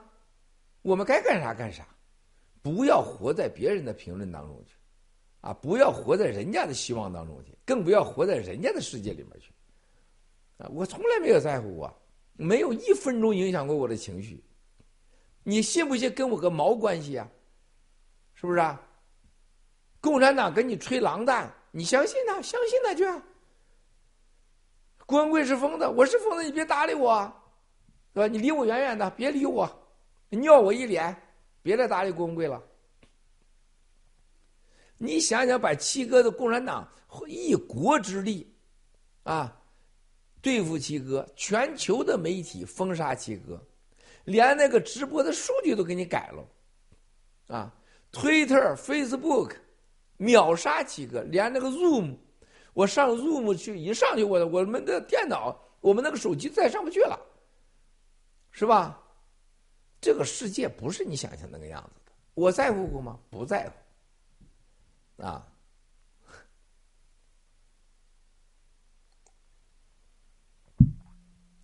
这些事情。都证明了，我们面临的世界和人类长期的和平下，这种贪婪、官僚、和平带给人类的无知和愚昧、懦弱，已经到了你无法想象的程度。啊，最好的事情就是疫苗的证明。我们今天谈哈美内伊呀，是不是？哈美内伊的家人全打疫苗了。啊接下来，他的副手雷伊的家人，我知道也一二十口都打疫苗了，没有不打疫苗了。啊，那那那那个是不是？美国这几个大佬，咱说这几个什么索罗斯基金啊，是不是？还是沃尔玛呀？是不是？不管哪个，你见哪个人没打疫苗？是吧？还有什么要说的呀？像昨天那个，呃，下午的时候有一个这个这个大佬啊，告诉我说：“哎呀。” Miles，我告诉你个你可能比较开心的消息，谁谁谁谁谁啊？他说我今天跟他这个视频，我吓坏了。他说整个人这个脸上就长出一个瘤，一个瘤包啊，就在鼻子旁边。他那个上面那都是点点的小瘤，哎呀，吓死人了。他说怎么会突然这样？打了四针，啊，给我打电话这哥们打两针。他说我会不会这样？我说我你很有可能也会，只是时间问题，很残忍。是吧？就像伊朗那哥们儿似的，他说：“Miles，我真的相信你，我没打疫苗，我就感谢你，我全家都感谢你。”冒着生命危险给我们说哈门的一的情报，如果没有这个生死之交，没有绝对的志同道合的信仰，啊，没有对七哥的绝对的感恩和尊重，是不可能告诉我这消息的，是吧？他说。你不用感谢我，Miles，我全家都感谢你。我们全家都没打疫苗，啊，是吧？现在在伦敦，啊，一家人家，啊，就是走到哪去都觉得自己是天底下就是最幸福的人，啊，他没打疫苗，而且越来全家人越感觉到这这个过了这一关，全全家都不一样，是吧？所以说，兄弟姐妹们。当我们看到就是一些事情事实，像哈梅内伊，我们说四十八小时死，四十八小时他不死咋办？他不死，他晚几小时的跟我们个蛋的关系，他再活五年跟我们蛋的关系，他也不可能。我们信息是准确的，不要被这种小事儿所制约了。你看我会在乎吗？我报我也不会在乎，报完我也不会在乎。啊，中共的人民币啊，是让中国人民。失去更多的对血的啊，让更多人血汗钱。更重要的是，也是对美国的世界的挑战。里面维护政权是核心目的，让中国人多兑水或血液里面，这是手段。然后呢，让美美元让美国啊跟人民币之间形成了一个有利对冲啊，削减美元回流啊。然后呢，在这生产力上啊，未来大量的让中国人做血汗劳工啊。继续用这个，这就是变相的让美国增加依赖，啊，离不了中共，啊，我这有奴隶，你离不了我，啊，最后大家都去勾兑。你看到这个法国呀、德国呀，啊，都要到中共国去朝拜，是吧？都要去朝拜，就是在你这有奴工、有血汗工人、有童工，便宜。再一个，我这东西你要买啊，就这么不要脸。啊！但是这个世界，大家记住，在疫苗灾难问题面前，在俄乌战争面前，在哈梅内伊事件之后，和共产党的对台的采取行动，一切都将改变。不要看那些眼前的小事啊！第四，近来很多战友收到公平基金汇来的 GTV 投资百分之五十的退款，充分说明 G 系列投资是很严格合法的。洗币也有一波上扬的行情，请七哥谈谈中美货币货币战对洗币的机会。啊，这个问题啊，我们的三票先生啊，顽童妹妹啊，顽童妹妹还是顽童兄弟啊？泰山了，泰山先生啊，我是这么看的啊。说实在话，咱爆料革命，呃，我们走到这个时候，就是最近在合币之事事情上。包括 GTV 这个退款的事情上，你就能看到新中国联邦人有太多太多的空间需要发展了。现在就没有中国共产党了，甭说让我们去接人家共产党的政权去，真的连个县咱也，我就是某个粮食局我们都接不了。啊，我们的道德能接管联合国，我们的战友的这种感情的纯粹。真能接管联合国，甭说是中国，啊！但是我们要跟流氓打交道，就共产党这种流氓打交道，我们连个线也接的也也接都搞不了。我们的战友完全没有一个基本的常识，对好和坏。GTV 这个事情当时被多少人带偏呢？陆大脑袋、蛇妖言还九指妖。还有那几个原来我都忘了叫什么了，什么什么这 Pricey 呀，还有这个那个的砸锅呀，爆料革命，啊！带走的那些人，你去想想有多恐怖，他们失去多少机会？他竟然相信七哥把这钱给骗了，他既然相信这个钱我给花了，到今天啊，SEC 给我们造了这么大损失，而且是共产党就用了那个没毛的豆豆在夏威夷，他一分钱也没投，啊，不超过五个人。利用虚假信息，导致 SEC 啊关关掉了 GTV，造成了每个人和无数人巨大损失。那个钱是没被动的，这个事情当中考验了人心。七哥是有无数个机会和 GTV、Saraka 是可以花你们钱的，可以动你们钱的，但是没有动的，没动 GTV 继续经营了一年多，花了多少钱？第二个问题，他花了多少钱？你们给了吗？是吧？这是第二、第三，GTV 在 S S E C 这个事儿上维护大家，公平基金发给大家律师费成本，到每天都在发生，捍卫战友的利益，维护战友，谁能做到？谁能做到？啊！世界上要有一个国家、一个政体做到过，你给我举例，在一件事儿上看到了咱。没有贪这个钱，还负责任，还花那么多钱，还维护战友的利益，还一直服务，一直到底。我有给大家叫过好吗？发过牢骚吗？我有大家说：“哟，七哥给你们付出这么多，是不是？是不是弄点小笼包吃吃啊？给我点回扣啊？”没有，反而在这个灾难过程当中，给大家争取了这么多的利益。啊，绝对是战争中。啊，发展了城市，发展了国家，发展了利益，啊，这就是我们。有任何战友受到损失、受到伤害，七哥现在再说一句话，我负责到底。任何人，你的钱钱，你的钱没了，和钱的利益没了，我还负责。任何人少拿了一分钱，我负责。我不是说的，我是要真的做，我已经在做，你们都看到了。另外一个角度呢，看到战友们就完全不懂得啊，把这种事情让世界知道。你看看咱们在网络上，在直播当中有几个人讲透这个故事的？咱太不懂得啊，看自己的好处，也太不懂得珍惜咱爆料革命。啊，这也是咱们真的是很可怕的，很可怕的啊！所以说，兄弟姐妹们，你们应该让世界知道。我们战友之间这份感情、这份诚信，恰恰是在中国最没有的东西，对吧？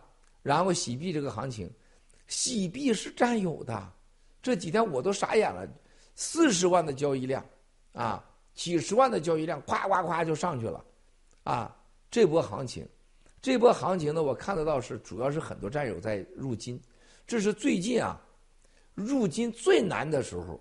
还这个样子，如果入金容易什么情况？啊，还有一个就是，我觉得大家像卖币的人什么感觉？卖掉币的，啊，这是在一系列的情况下，而且我有我告诉大家，洗币今天的价格只是刚刚开始，啊，我再说一遍，没有国家主权的投资，没有国家主权的认可，啊，没有特殊的经营的数字化牌照，多个四个牌照。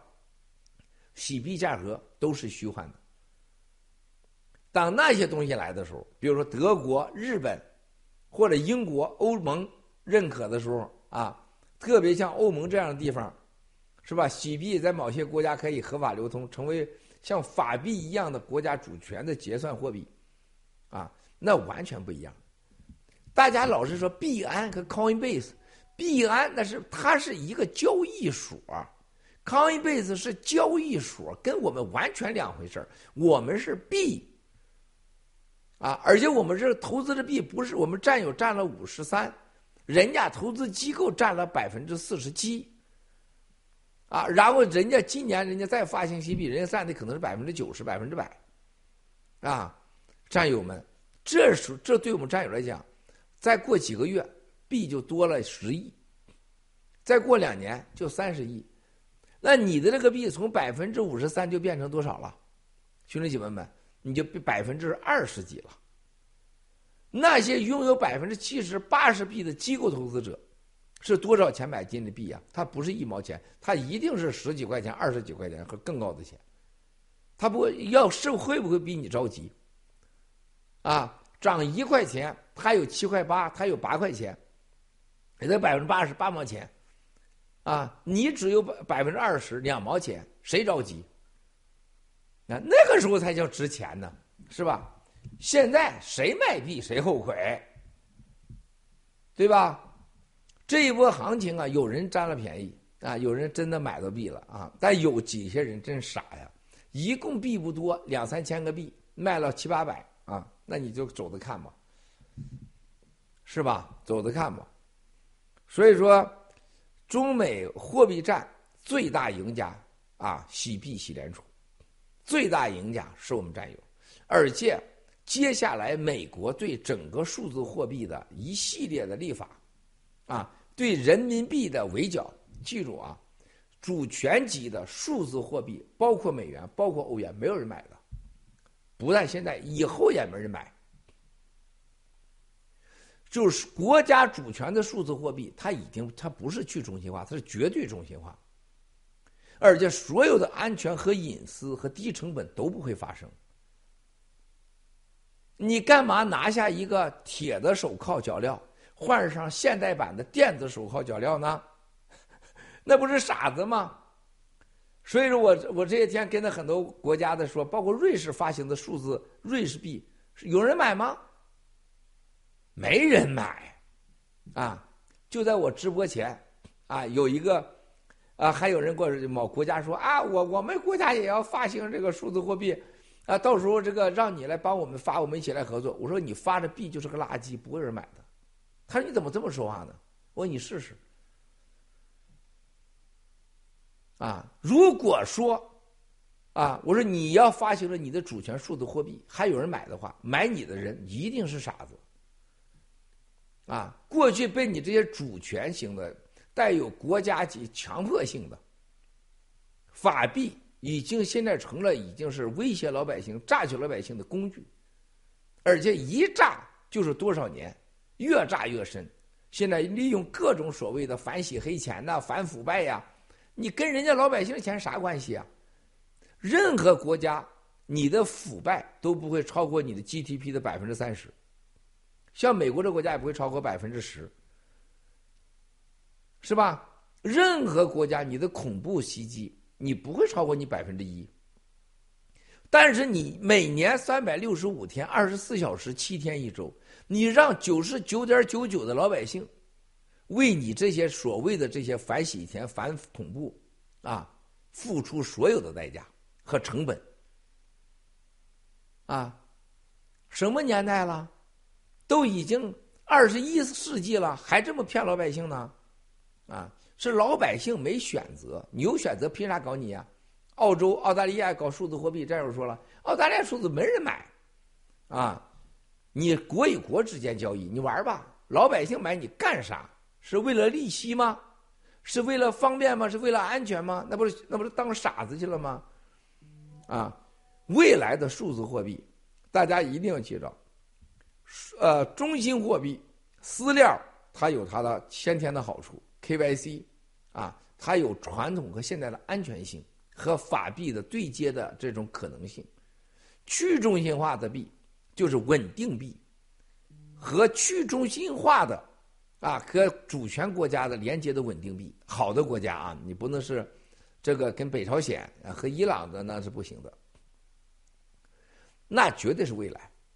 所以说，所有的货币你看到啊，真正的稳定币不能有任何算稳的啊，百分之百的稳定币，跟强大的有信用的国家的稳定币是未来，而且是私人发放，国家发放没人要，是私人机构有信用的机构、专业机构最现代的区块链技术，它一定要低成本要快。现在一般来讲啊，都是大概在三千五千次，所谓的以太币的十万次。啊，还还没有没有形成呢，到明年年底，甚至更晚。那我三千到五千次什么速度呢？今天的区块链已经达到了，就是个公链啊，也就是今天大家看到的啊，马斯达卡啊，啊，信用卡呀，Visa 就是它的这交易速度。那么私链的洗币已经超过这个了啊，它是现在是呃过万级的了啊，秒一秒过过万的啊，是达到十万级的啊，所以说这个是不可思议的，公链比较慢，私链比较快啊。那么像洗币这种私链的稳定币，绝对稳定币，再加上浮动币，它绝对是啊，各国政府没有任何理由的，它 KYC。百分之百 KYC，是吧？然后所有的经营发的币都是低成本的币，啊，交易费几乎没有，很低成本，绝对安全合法。它怎么可能不好呢？而且大家记住，今年你是五十三，明年你变成多少了？明年你就变成，啊，明年可能你就变成百分之二十几了，到后年你变成百分之十几了。那你的百分之十几的币会不会值钱呢？你能等到那时候吗？是吧？昨天这个某个战友说：“哎呀，七哥，我刚卖了三千个币。”我说：“你记住七哥今天说的话，过半年后你卖掉三千个币的这件事情，啊，会让你后悔一辈子。你别看你卖了三十多块钱，咱走着看，啊，这就是大家要记住的，洗币和洗联储，它所拥有的新中国联邦的这种特殊群体的气质，和当初发放的这个成本。”和喜联储是大的 N 个大的国际金融机构，啊，甚至有国家主权，多个国家主权，啊，现在要投入到作为一个投资机构进来的，他的他不是开玩笑的，他不像币安 Coinbase，他是给人家卖人家的币交易赚交易费，而且币安百分之九十都是假的，就是洗钱的，Coinbase 现在你看得出来了，它就是那个。一旦这个费用降低，它它就不行了，股票，对吧？这个洗币主要是铸币权和它的限量的币，啊，可知的币、安全的、隐私的、快速交易、低成本的币，而且它的交易所未来会接触很多币，而且它会把自己的币变成很多国家主权的储备币，啊，贸易币啊，就是人个人到个人。啊，商家到商家都没开始呢，都没开始呢，兄弟姐妹们，对吧？你想他未来值多少钱？你想想他值多少钱，兄弟姐妹们，对不对？嗯？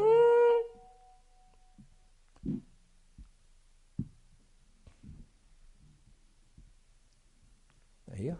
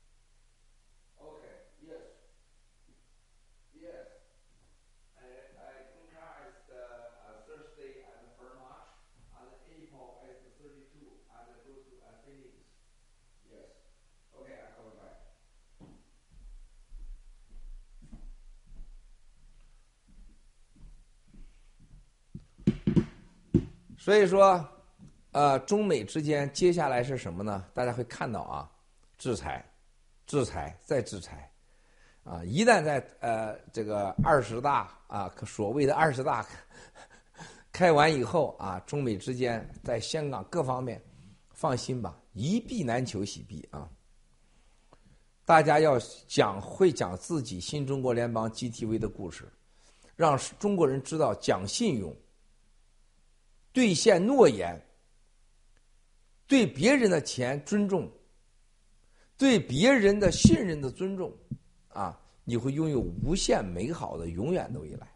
这是我们中国人要永远懂得的。这是永远我们的老椅子是新中国联邦的基石，老椅子永远啊是会得到我们最高的利益、最高的尊重。啊，我再说一遍，任何人在过去投 GTV 赛尔卡。这个事儿啊，投资输的钱，七哥全面负责，啊，这就是新中国联邦啊！这不是说的，你得有这本事啊！这就像我说的，情报能让你预知未来，能让你安全，还能让你获得超出你想象的利益和尊重。嗯。五，中共最近在海外设立多个警察服务站，加强海外执法。请问七哥，哪些国家的战友需要注意安全防范？谢谢。哪个国家都需要。啊，这是什么？谁说的？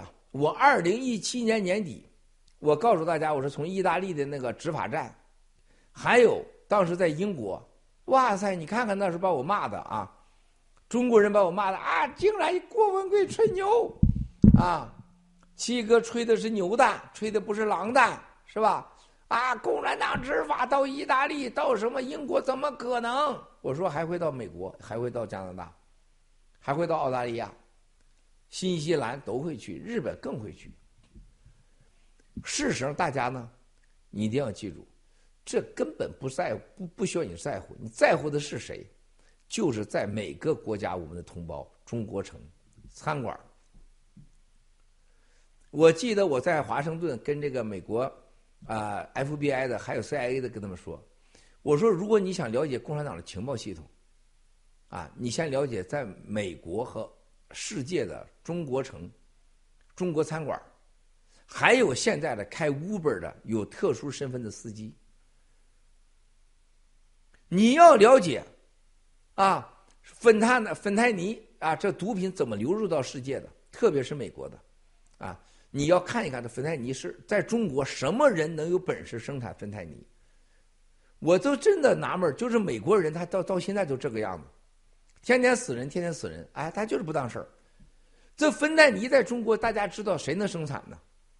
你现在有一个人得了所所谓的阳性，把一个城市都给关了，一个城市一个人得了阳性，他都知道了。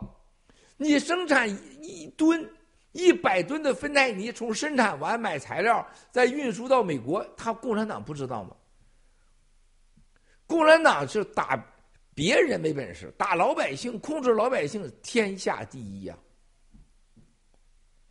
金正恩啊，他这个张那个张永哲呀，是张什么哲的被狗全绝那个他姑父啊，到北朝鲜去啊跟他见面啊，人家北朝鲜人家他姑父说了一句。北朝鲜把国家都关掉了啊！对老百姓的控制，跟共产党来讲，控制老百姓天地之差。张承泽吧是啊，把他吓坏了。就现在的中国，对中国老百姓，你去想想，你一个城市有一个阳性，他都知道。你生产芬太尼，他怎么不知道呢？大量的芬太尼啊，几百斤、几百斤、成吨的运往美国。共产党就是要搞弱美国，搞死美国，搞乱美国。但是美国他就这么官僚，是吧？那这些方式的所有的毒品发放出去的最重要渠道，就是所谓的共产党在美国和西方的中餐馆、中国城。啊，刚刚要砸咱们爆料革命那个糊涂仙是澳大利亚的，原来是澳喜的厨师出身。我估计这哥们儿也是搞什么毒品的吧？是吧？混入爆料革命。啊，跟那个文信这个王八蛋，把一个三千多个币啊变成几万个币，啊，然后开始卖给我们一个十八二十几岁的一个战友，啊，卖给战友是，他就倒来倒去啊，币还在他手里边，钱他收了，倒来倒去他弄了几百万美元，啊，你看这厨师厉害吧？这厨师叫糊涂仙儿啊，跟那什么班夫啊，还有什么文信这几个孙子在一起。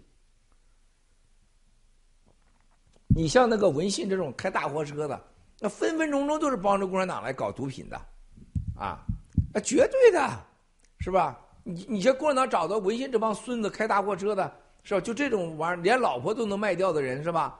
就这种，头一天还在群里说，我感谢七哥，我没打苗，然后回头又开始了，呃，就上 FBI 的路上去了，就检检举七八七哥就是说那吹狼蛋的，是吧？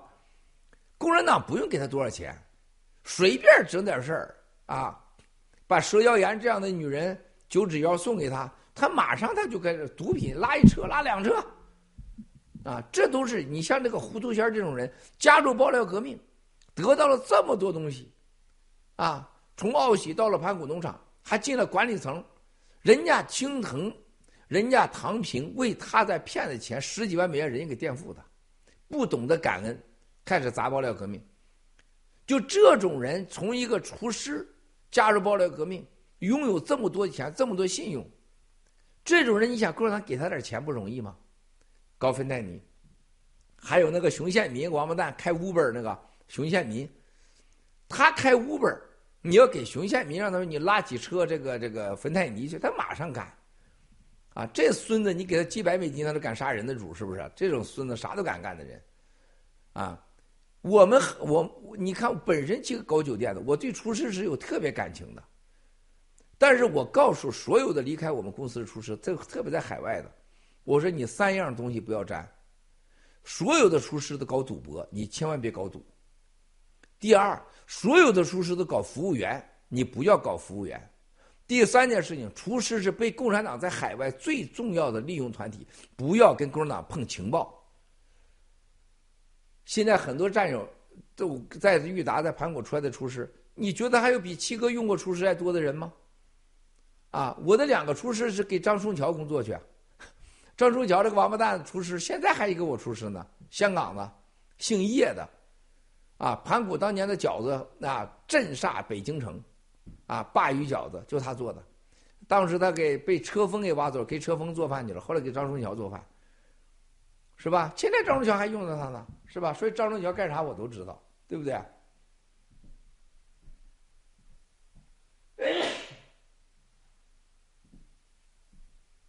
呃，我告诉他，我说你千万千万什么都可以碰，不要去碰情报、毒品，不要去搞那些服务员，啊，对不对呀？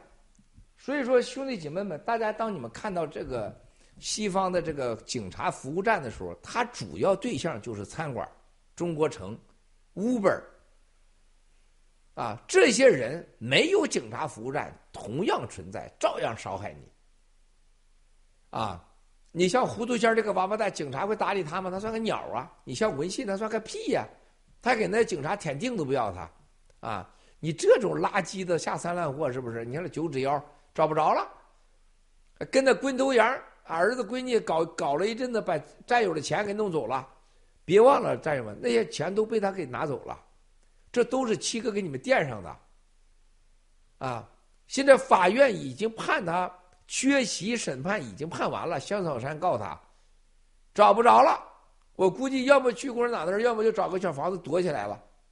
龟头羊拿着自己的女婿买的房子啊，在康在德州啊，谁跟你们算账啊？联盟帮你算账去，啊，所以说兄弟姐妹们，你们要心里要知道，在西方的所有的威胁不是警察站，是所有被共产党洗脑的，啊，我们的那些真正的中国的一些群体，你看到法拉盛，你去看看那些所谓的海外民运，能跟那龟头里坐在一起准备打台湾，我儿子他八辈祖宗啊！台湾招你惹你了，这个孙子！就台湾政府真的有法治，像龟头李这帮人去了台湾，怎么能让他离开台湾呢？是吧？天天闹着打台湾，而且海外民运得到最多支持就是台湾，啊！现在要打连台湾，啊！这有警察站吗？没警察站。你现在黄河边，我们早就知道掌握情报，是不是？是常州安全局的、江苏安全局的，然后跟加拿大的所谓警察站联络点。都知道是吧？咱搭理他干什么呀？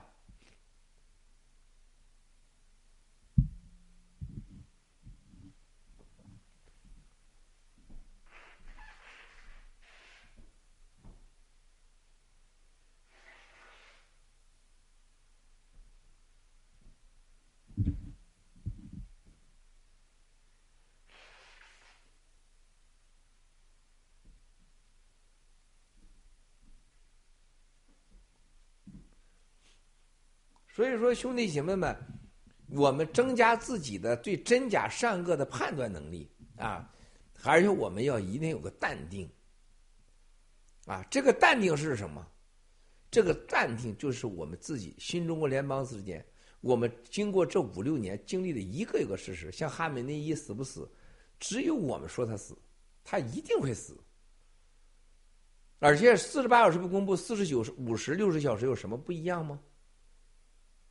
啊，我们就看人家说，哎呀，你不是四十八小时，你四十七个小时五十七分钟和四十九个小时，他就来骂你来，你在乎这干什么呀？你在乎这干什么呀？是吧？海外华人，大家去看一看，你到旧金山，你到洛杉矶，说实在话，你你走到全世界，你。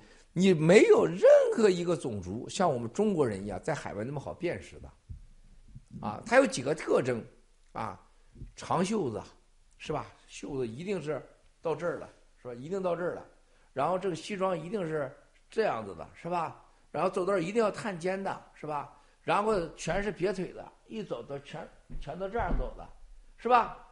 啊，然后呢，都都戴个圆眼镜，是不是？啊，然后呢，小手指头抠鼻子的，是吧？抠耳朵的，啊，到处说话声音很大的，抽烟的，到处扔烟头的，吐痰的，啪啪啪吐痰的，跟那鹿大脑袋似的，啊，而且最重要的，大家看一看啊，西红柿啊，西红柿首富那个叫沈腾演那个啊，沈腾人演的真不错，就是他就是用最巧妙的办法啊，挖苦了共产党。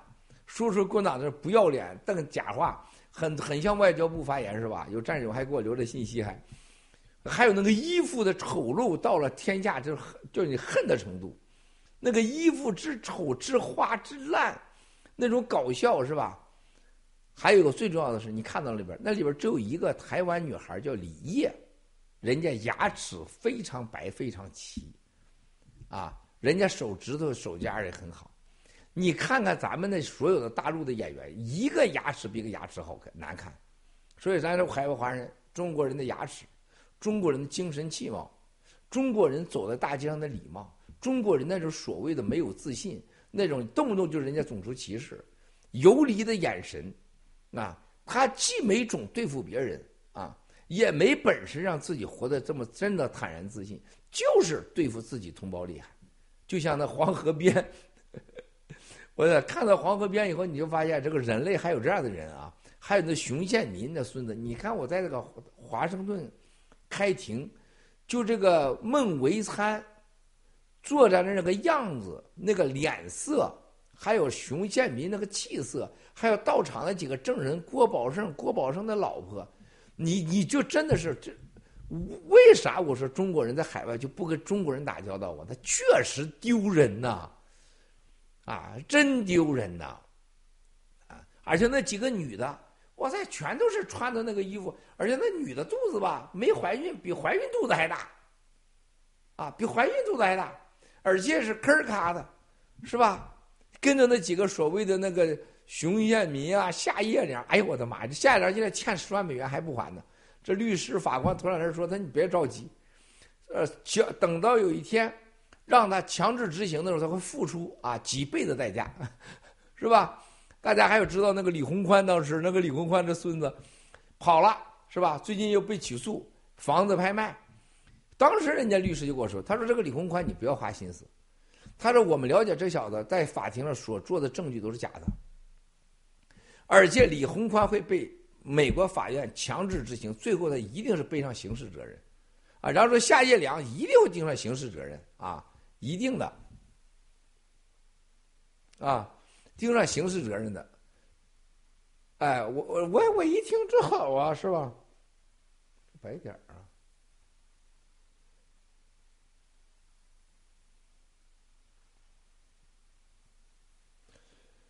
所以说，兄弟姐妹们，当当你看到这些海外的海外民运领袖，金民贼夏叶良、郭宝胜。等等等这一帮人以后，你会发现确确实实，啊，海外中国人真的是活得很不堪啊。那么国内的人是出不来的啊，那就羡慕妒忌恨吧。啊，新中国联邦这个成立的重要性，对华人及华人在世界的影响，是真的是太重要，太重要，太重要。啊，不是一般的重要，兄弟姐妹们，就对我们每一个中国人，每一个特别是后代，啊，我们的你看我们的老椅子，很多人素质真高，我们的老椅子很几乎都是在国外的。你看他们的孩子未来应该活得怎么样？他要说是新中国联邦人是什么样子，是不是？你看到这个在海外看到我们这有些华人，你到那个旧金山，你到那硅谷，你看到华人在那块儿，就是那些那些码农啊、工程师啊，啊，面如菜色，眼神呆滞，衣冠不整。啊，就是最近我了解到，在乌克兰救援前线啊，我们的不管是文耀还是妮蔻，鞋几乎一个月两个月从来没换过鞋，啊，妮蔻就一双鞋啊，就一双鞋。他说我没带鞋，你没带鞋，你能一双鞋穿一两个月吗？是吧？现在已经好了，现在一天换三双鞋，是吧？啊，也洗头了。我们到到了乌克兰前线的闻风而动啊！你看那大帅哥，哇塞，啊，不洗头。不换衣裳，也是不换鞋。啊，我们在前线的很多男士几乎不洗澡、不换鞋、不洗头。啊，我听到以后我很惊讶，是吧？这是新中国联邦人啊！人家说七哥你真聪明，你给这个发这个帽子、发这个马甲啊。但是兄弟姐妹们，做新中国联邦人了，任何情况下都要洗洗头、洗澡。我可以说，当时我小时候在东北那么冷，大冬天撒泡尿都是结成冰的地方，啊，我拿凉水都洗澡。我不是觉得我多骄傲，但是我认为我是跟一般人不一样的，啊，我最起码的嘛，啊，你想想闻风而动不洗头啊，鞋子也是穿很长时间，啊，我们的文科听说是合衣而睡呀，就是睡在那儿现场很辛苦啊。但是我们那种情况下可以想办法洗个澡去嘛，对不对呀？所以我们现在看不到我们现在呃新中国联邦人真的要改变自己，啊，真的要改变自己，啊，我们有些战友这个这个，你看到我们那个春生是吧，在直播的时候睡着觉直播是吧，啊，然后吃方便面直播，上哪都直播啊。然后呢？你看看这个还还在招婚，是吧？媳妇给整没了。我说你别把媳妇整没了，天天抗议，啥都抗议。我说你好好工作嘛。那时候还没洗币呢，是吧？现在有洗币了，就更不干事了，是吧？所以说，我们我们新中国联邦人啊，真要改变自己，兄弟姐妹们。还有的战友啊，我就别说谁了，说了留面子。一拥抱，就是一股甜流涌心窝，甜不拉几的啊，那种感觉，什么味道啊？啊，那种甜不拉几，就是身上没洗干净，头上没洗干净，啊，甜不拉几那种感觉，哇塞，真让人受不了啊！你这对自己不尊重嘛，是吧？七哥，蛋蛋结冰了，冻坏怎么办？蛋蛋不会就你尿的时候，你哗尿完你就你就我结束了嘛，几秒钟是吧？然后那个冰就会结，东北就那样。那时候三十七度、四十几度啊，冬天。现在是十点三十九，我们一起为七十五亿的人类同胞、十四亿新中联邦的同胞、爆料革命战友和家人、台湾、香港、西藏、新疆同胞们祈福。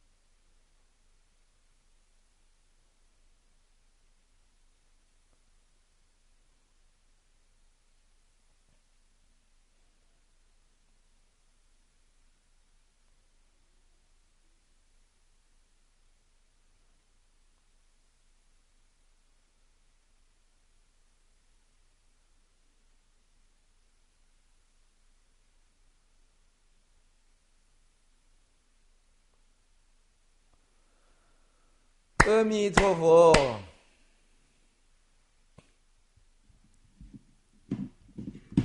好，感谢啊，感谢三票泰山顽童整理的啊，感谢感谢。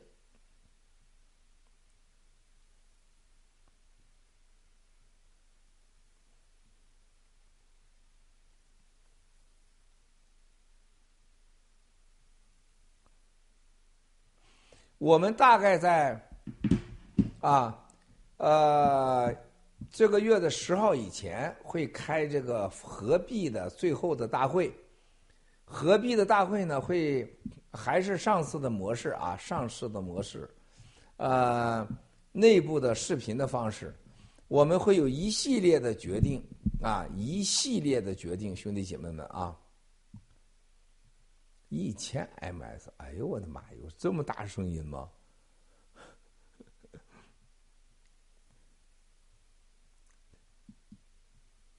丢针没有？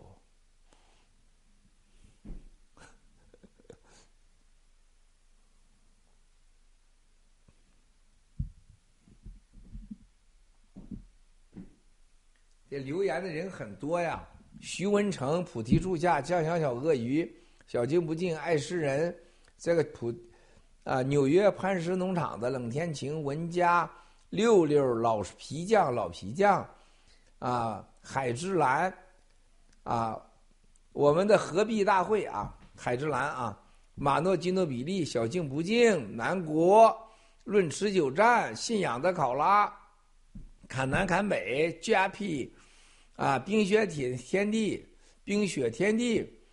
我爱和平，卡斯拉，曼珠沙华，南国，啊，南山绿水。你看我在这看的时候，因为很远啊。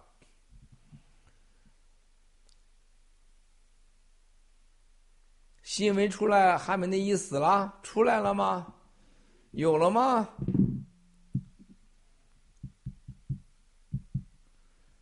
刚才伊朗的哥们儿说，随时出来呀。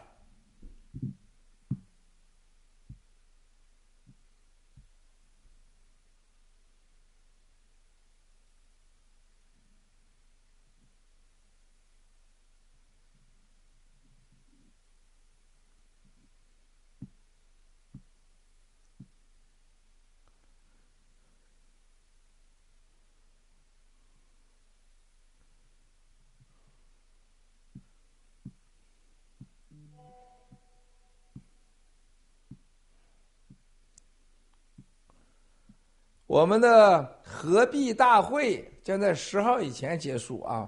所有的合璧结束，合璧结束以后，我们整个的全球的联盟委员会将有一系列的政策啊！我们有很多大事要做呀！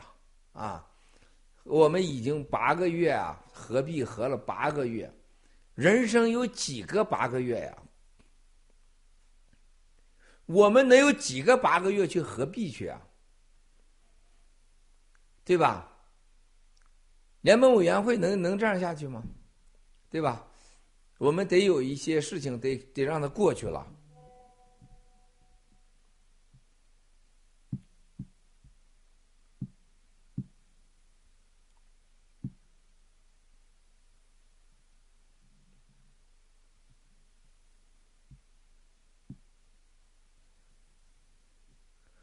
闻风而动，说：“我有，我俺有天天洗，只有是染病那几天没有天天洗。”行了，闻风而动，反正你形象现在是大大的。现在你哪天不洗头不洗澡，我要找你老婆跟你说啊！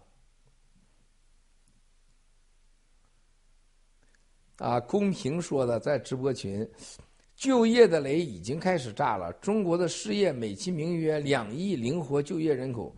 中国从来没有失业率报告，今年大学生一毕业就失业，十年寒窗苦读，苦苦读个大学，根本找不到工作。非常多底层打工者城市已经待不下去了，回农村。中国农村未来问题更加突出。哎，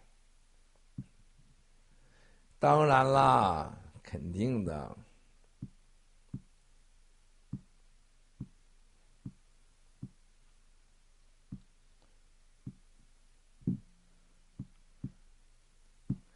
呃，伊朗这边我觉得哈美内衣啊。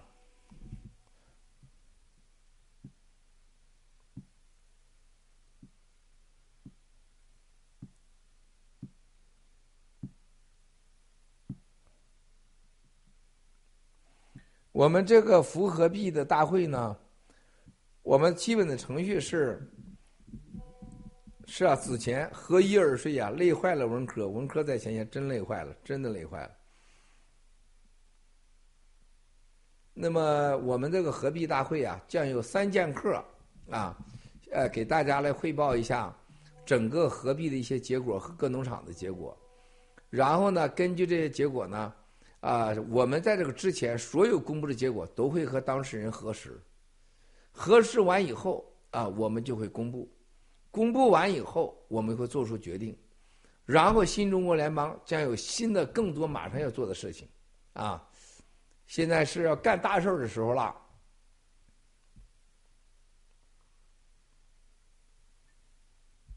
嗯。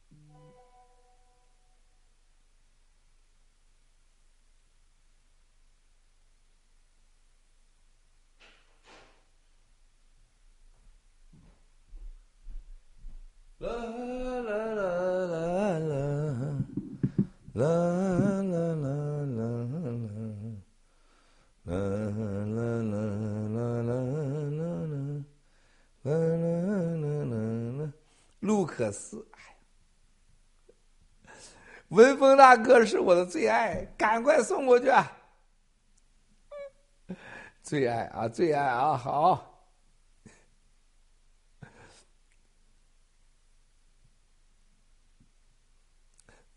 最爱。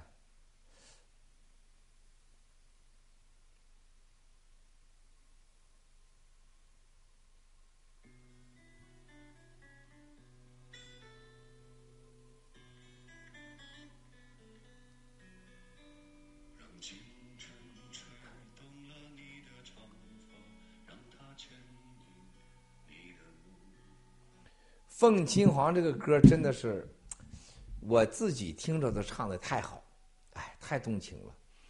这个真的是现在听着这有些歌，凤青黄怎么会唱这么好呢？我觉得真的 Q 妹和瑞恩真的是把我整成这个凤青黄这个歌是最快的时间啊，作曲、编曲、改词啊，我觉得是真的是很棒的。这个歌我觉得未来会非常的有意思的，在新中国联邦当中拍演一个七哥和战友之间这种抒情的歌啊，真的是太棒了。接下来我们也会有很多很多棒的歌会出现，就是七哥现在对这个唱歌的这个啊唱歌的感觉啊越来越自信，啊越来越自信，唱的真的是太好了。昨天晚上我还在这儿又练了一阵子啊。我这又练一阵子，特别的，我想我要做几个很棒的歌啊，接着会推出来。感谢所有的兄弟姐妹们在全球的打赏，啊，还有这个打榜啊，这个打榜这个这次又是很多国家创造第一啊。这回有点弱的就是美国和加拿大，那澳大利亚，其他方面都非常非常的棒。当然了，我们的数据是很多是被控制的啊，被偷的。但是这个是非常非常感谢兄弟姐妹们，凤青黄啊，啊，我觉得凤青黄这个歌唱的真好。我不能说是最好的歌啊，我觉得沧海一声笑啊，九灭中共啊，都是非常非常棒的啊。现在很多外国人都是听这个歌啊，然后呢，凤青黄呢，昨天啊，这旁边一个厨师哎在听凤青黄，吓我一大跳啊，他是看到。有这个外国的这个是呃几千万的一个大明星，啊，穿着我们机翻身的衣服，他开始找机翻身，啊，找完机翻身呢，他后来发现有这个歌，听《I Just Call Into the 梦》，然后呢就开始听《Fight for Hong Kong》，然后又听凤琴黄，真吓我一大跳啊！那天那个保镖给我一个保镖说，他家人啊都喜欢听。爱吃抗疫图之梦，还喜欢凤青黄，还让他解释，得意的不得了。你知道美国人都是那种很单纯的生活啊，说我老幸福了，现在说在家里边的家庭地位都变了，啊，说这个老婆对他现在是照顾的啊非常好，啊，因为是给我当保镖啊，然后安保给我，然后呢家人都听咱们的歌啊，都听咱们的歌。真的是，凤琴王他们他们听不懂，但是就那个调他们就喜欢，啊，那种眼神看七哥的眼神都不一样，啊，觉得哇塞，你咋能唱成这样不同的歌呢？啊。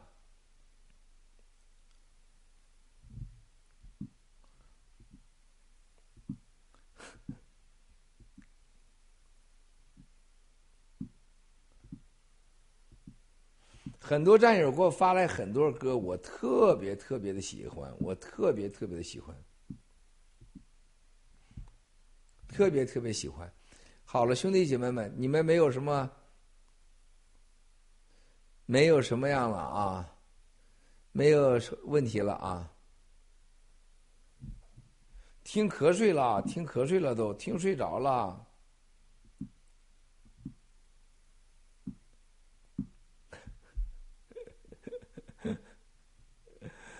哎呀，战友太可爱了！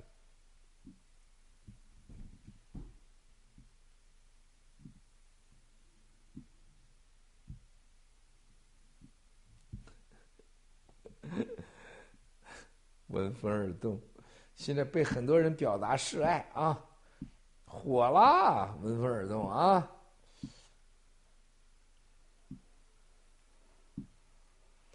兄弟姐妹们，大家一定要注意啊！就是这个病毒的事情，我认为大家还是要注意的。我们在这个跟长岛哥在一起的办公室的人啊，就有人又检查出阳性了啊，又检查出阳性了，真的要注意。我真希望大家不要去掉以轻心啊！我觉得大家都已经是无苗了、有弊了，更要感恩上天，不要大意啊！希望大家真心的那这重视这件事情，真心的重视啊，不是开玩笑的，兄弟姐妹们。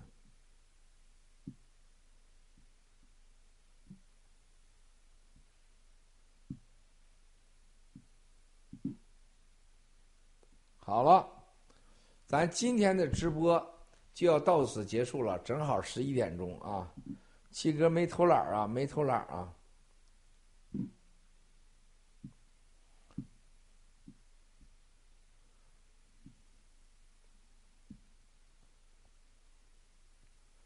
很多加拿大的战友，还有澳洲的战友啊，还有日本的战友老椅子，原来 GTV 的退款都收到了。希望所有的战友记住，你收到款啊，和其他战友收到款是一样的重要。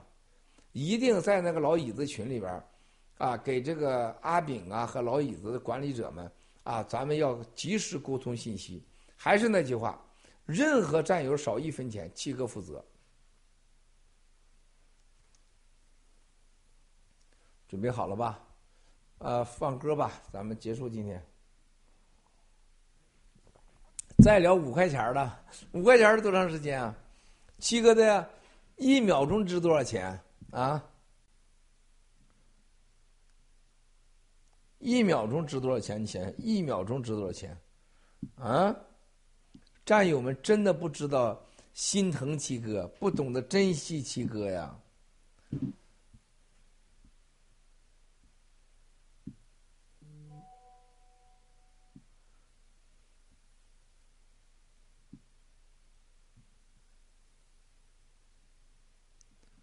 哎，我看洗币是多少钱了？洗币现在，哎，这有点降了，三十三了。昨天不是三十五了吗？这三十二了哎，有人抛啊，三十一万八了已经。我的天哪！我看是谁抛的呀？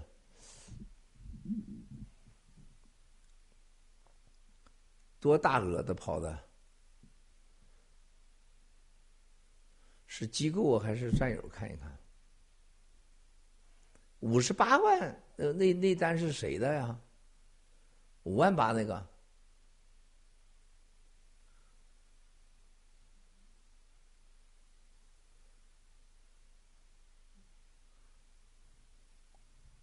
咣咣的呀，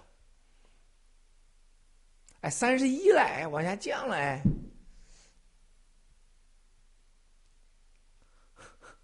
放歌吧，阿弥陀佛，谢谢兄弟姐妹们。